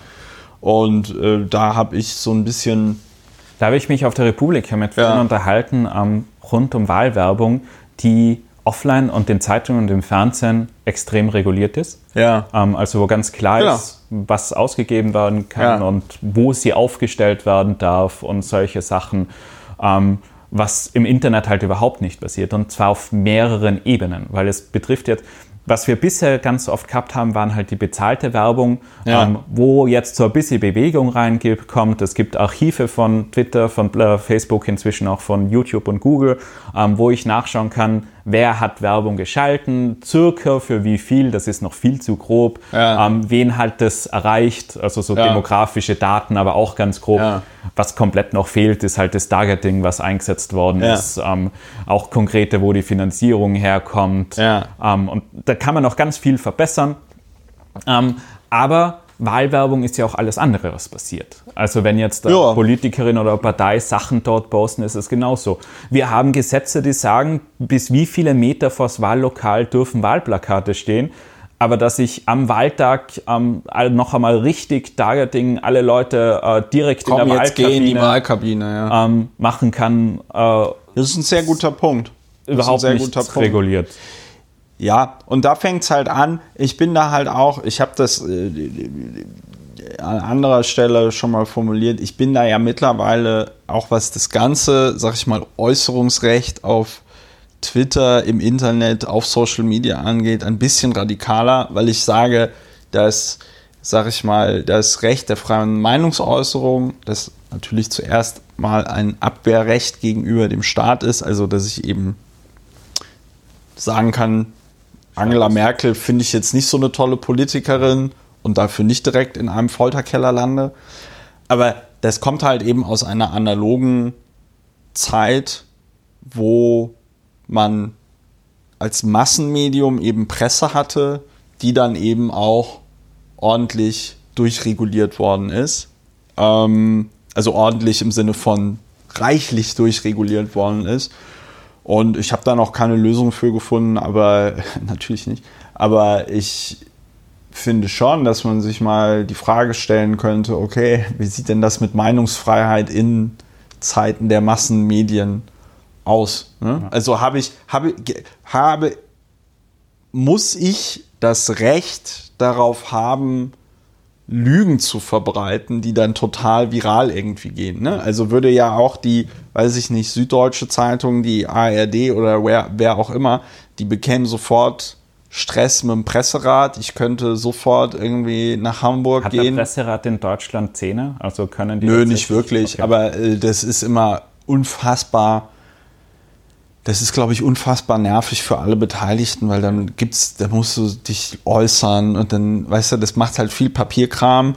Und ich habe gehört, gerade im öffentlich-rechtlichen nervt es dann halt eigentlich einfach alle Leute, insbesondere die Chefs und die Chefinnen an, wenn es dann da äh, irgendwie auch nur ansatzweise die Gefahr gibt, dass es da eine Rüge vom Presserat geben könnte. Aber, und darauf wollte ich ja gerade hinaus, die viel einfachere Variante ist, wenn in der, wenn in der Süddeutschen Zeitung oder in der Zeit oder wo auch immer in einem, äh, wie es schön heißt, Qualitätsmedium irgendeine Scheiße über mich steht, äh, die offensichtliche Scheiße ist, gehe ich nach Hamburg äh, oder zu einer anderen Pressekammer, die mir irgendwie gefällt. Und dann, bums, kriegen die eine einstweilige Verfügung rein, racki- rucki zucki, und dann dürfen die das nicht mehr sagen. Und dann, so, diese ganzen Regelungen gibt es eigentlich auch fürs Internet. Also gegen einen Tweet könnte ich mit einer einstweiligen genauso gut vorgehen. Nur da haben wir das Problem, dass die Verzahnung zwischen Behörden und äh, Twitter ja leider nicht so gut ist. Das gilt auch für Facebook. Ich weiß nicht, wie gut die da bei YouTube sind. Kann, weiß ich jetzt auch nicht. Ja. Gut. Luca, Ja, äh, ja ich, äh, kurz zur Regulierung sage ich noch drei Wörter, bevor wir fertig bevor sind. wir aufhören, ja. Ähm, ich bin der Meinung, dass das halt äh, Verantwortung ähm, auf, auf jeden Einzelnen fällt, der sich öffentlich äußert. Äh, weil, weil diese ganzen, wie du schon gesagt hast, diese ganzen Regelungen für die Presse ähm, gelten ja grundsätzlich auch für jeden, der auf Twitter was veröffentlicht. Wenn man, wenn man sich anschaut, was Rechtsanwältinnen ähm, so sagen, dann sagen sie, ja, wenn du einen Twitter-Account hast, dann solltest du auch ein Impressum haben. Als Privatperson mahnt dich halt niemand ab. Also wenn du halt aber irgendwie geschäftlich handelst, hast du die Gefahr der Abmahnung. Aber grundsätzlich gilt das für Privatpersonen auch, nur dass bei Privatpersonen sich halt niemand drum kümmert, wenn da jetzt kein Impressum ist. Mm, Was ich grundsätzlich okay finde. Also ich finde, es ist okay, wenn man sich anonym äußern kann. Aber die Frage ist halt, muss, müssen die Plattformen dann vielleicht verhindern, dass, dass solche Privatmeinungen explodieren? Ähm, kann man limitieren, ähm, Ja. wie viele Retweets was bekommt. Es wird dann wieder Screenshots geben und so weiter und so fort. Ähm, aber vielleicht kann man sagen, ja, Da kommen ja jetzt die Upload-Filter. nicht verifizierte Accounts ähm, können nicht geretweetet werden. Oder das ist jetzt eine ganz komisch. über- Ja, aber das wäre jetzt so, finde ich gut, ist in die Tüte gesprochen, finde ich, das ist ein sehr gutes, äh, ist ein sehr gutes Beispiel. Ja. Und was anderes, ähm, Gegendarstellungen. Ähm, das ist derzeit gegen Gegendarstellungen immer gegen das veröffentlichte Medium. Medium, ja. ähm, was jetzt auf Facebook, wenn jemand Mist über dich schreibt, dann kannst du äh, verfügen oder wie auch immer das funktioniert, dass eine Gegendarstellung von dir auf dem Kanal posten wird. Ja. Aber die Gegendarstellung erreicht ja niemanden. Ja. Weil, weil natürlich das ursprüngliche, ähm, die Empörung hat dafür gesorgt, dass es Ja. viel Engagement kommt, dass das ganz viele Leute sehen. Und da könnte man, müsste man eigentlich die Plattformen anhalten, hey, ihr seid dafür verantwortlich, dass das so viele Leute Ja. gesehen haben. Ja, die Person, die das ursprüngliche gepostet hat, muss auch die Gegendarstellung posten, aber dass es die ganzen Leute sehen, die es ursprüngliche gesehen habt, seid ihr. Ja. Also äh, wahrscheinlich, äh, also es ist nicht immer so, ist mir inzwischen gesagt worden, dass das Facebook anscheinend gar nicht so genau weiß, wer was immer gesehen hat. Ja. Ähm, aber sie Dafür so bieten sie dann aber doch sehr umfangreiche Metriken an, wenn es darum geht, wie oft Werbung gesehen wurde. Ne? ja, ja, die Zahlen. Aber Das war ja jetzt ein Spaß, weil ich an anderer Stelle mich schon Ja. sehr häufig darüber lustig gemacht habe, dass Leute so dumm sind, äh, Facebook wahnsinnig viel Geld für Werbung zu geben. Und von wem bekommt man dann gesagt, wie gut die Werbung klickt? Von Facebook. Ja. Das ist halt so. Ja, aber das ist ja bei anderen Medien nicht anders. Also wenn du jetzt äh, zur FAZ gehst und dann geben sie Ja. dir die Mediadaten, ja, Ja, gut, unsere Zeitung wird jedes Mal von drei Personen. klar, klar ist das alles mit der Werbung. Da gibt es ja den berühmten Spruch, ne? die Hälfte des Geldes, die ich für Werbung ausgebe, ist rausgeschmissenes Geld. Das ist sicherlich ich weiß Unsinn, aber, weil der ich einfach weiß, so einfach ist. Ich weiß aber, ich weiß aber leider nicht, welche Hälfte. Ne? Ja. So, also das ist das Problem, was du immer bei Werbung hast. Du hast natürlich vollkommen recht, dass du aus den Mediadaten eines Mediums auch Nullinger ableiten kannst.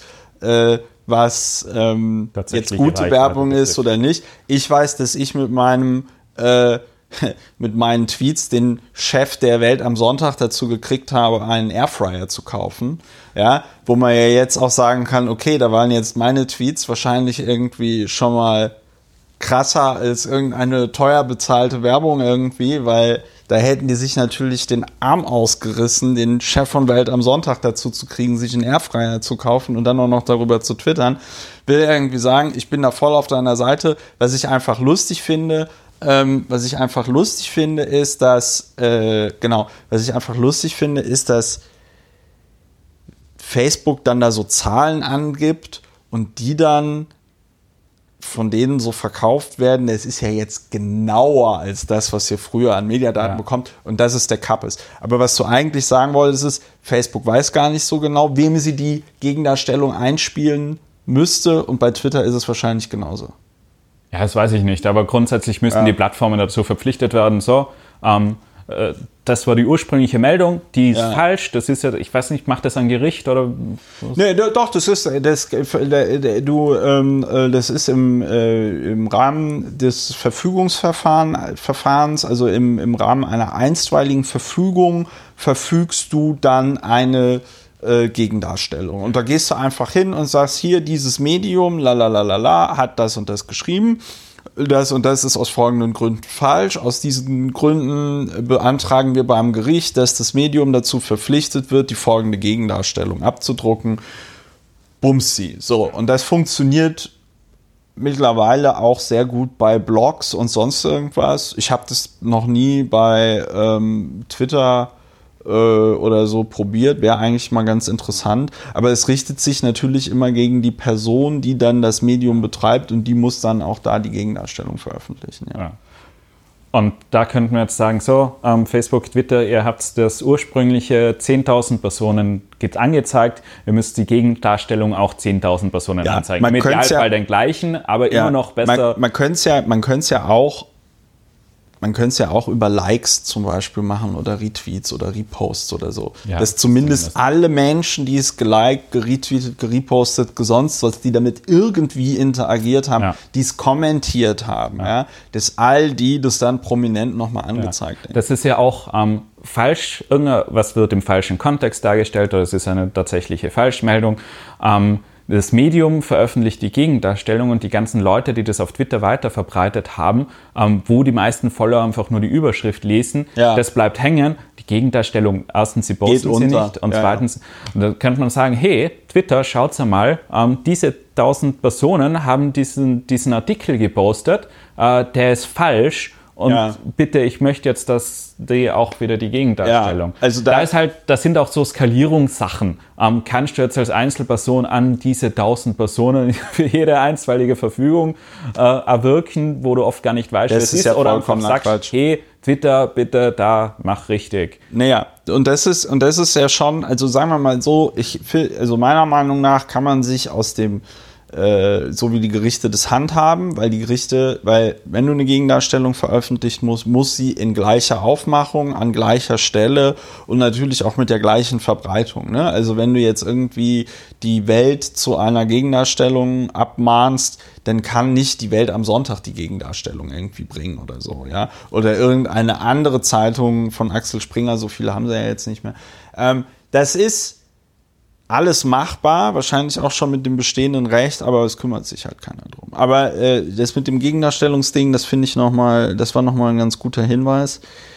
Und ja, we will see, ob sich die Plattformen bewegen. Äh, wahrscheinlich. Und bis dahin regen wir uns weniger auf genau, und machen viele positive Dinge. Genau, viele positive Dinge, weniger aufregen. Wir alle gehen jetzt auf YouTube und machen da schön YouTube-Videos. Ja, jeder von uns eröffnet jetzt einen Kanal und wir reden über Dinge, schöne was Dinge. Was uns wichtig ist. Was uns wichtig ist und ähm, en engagen mit den äh, jungen Leuten.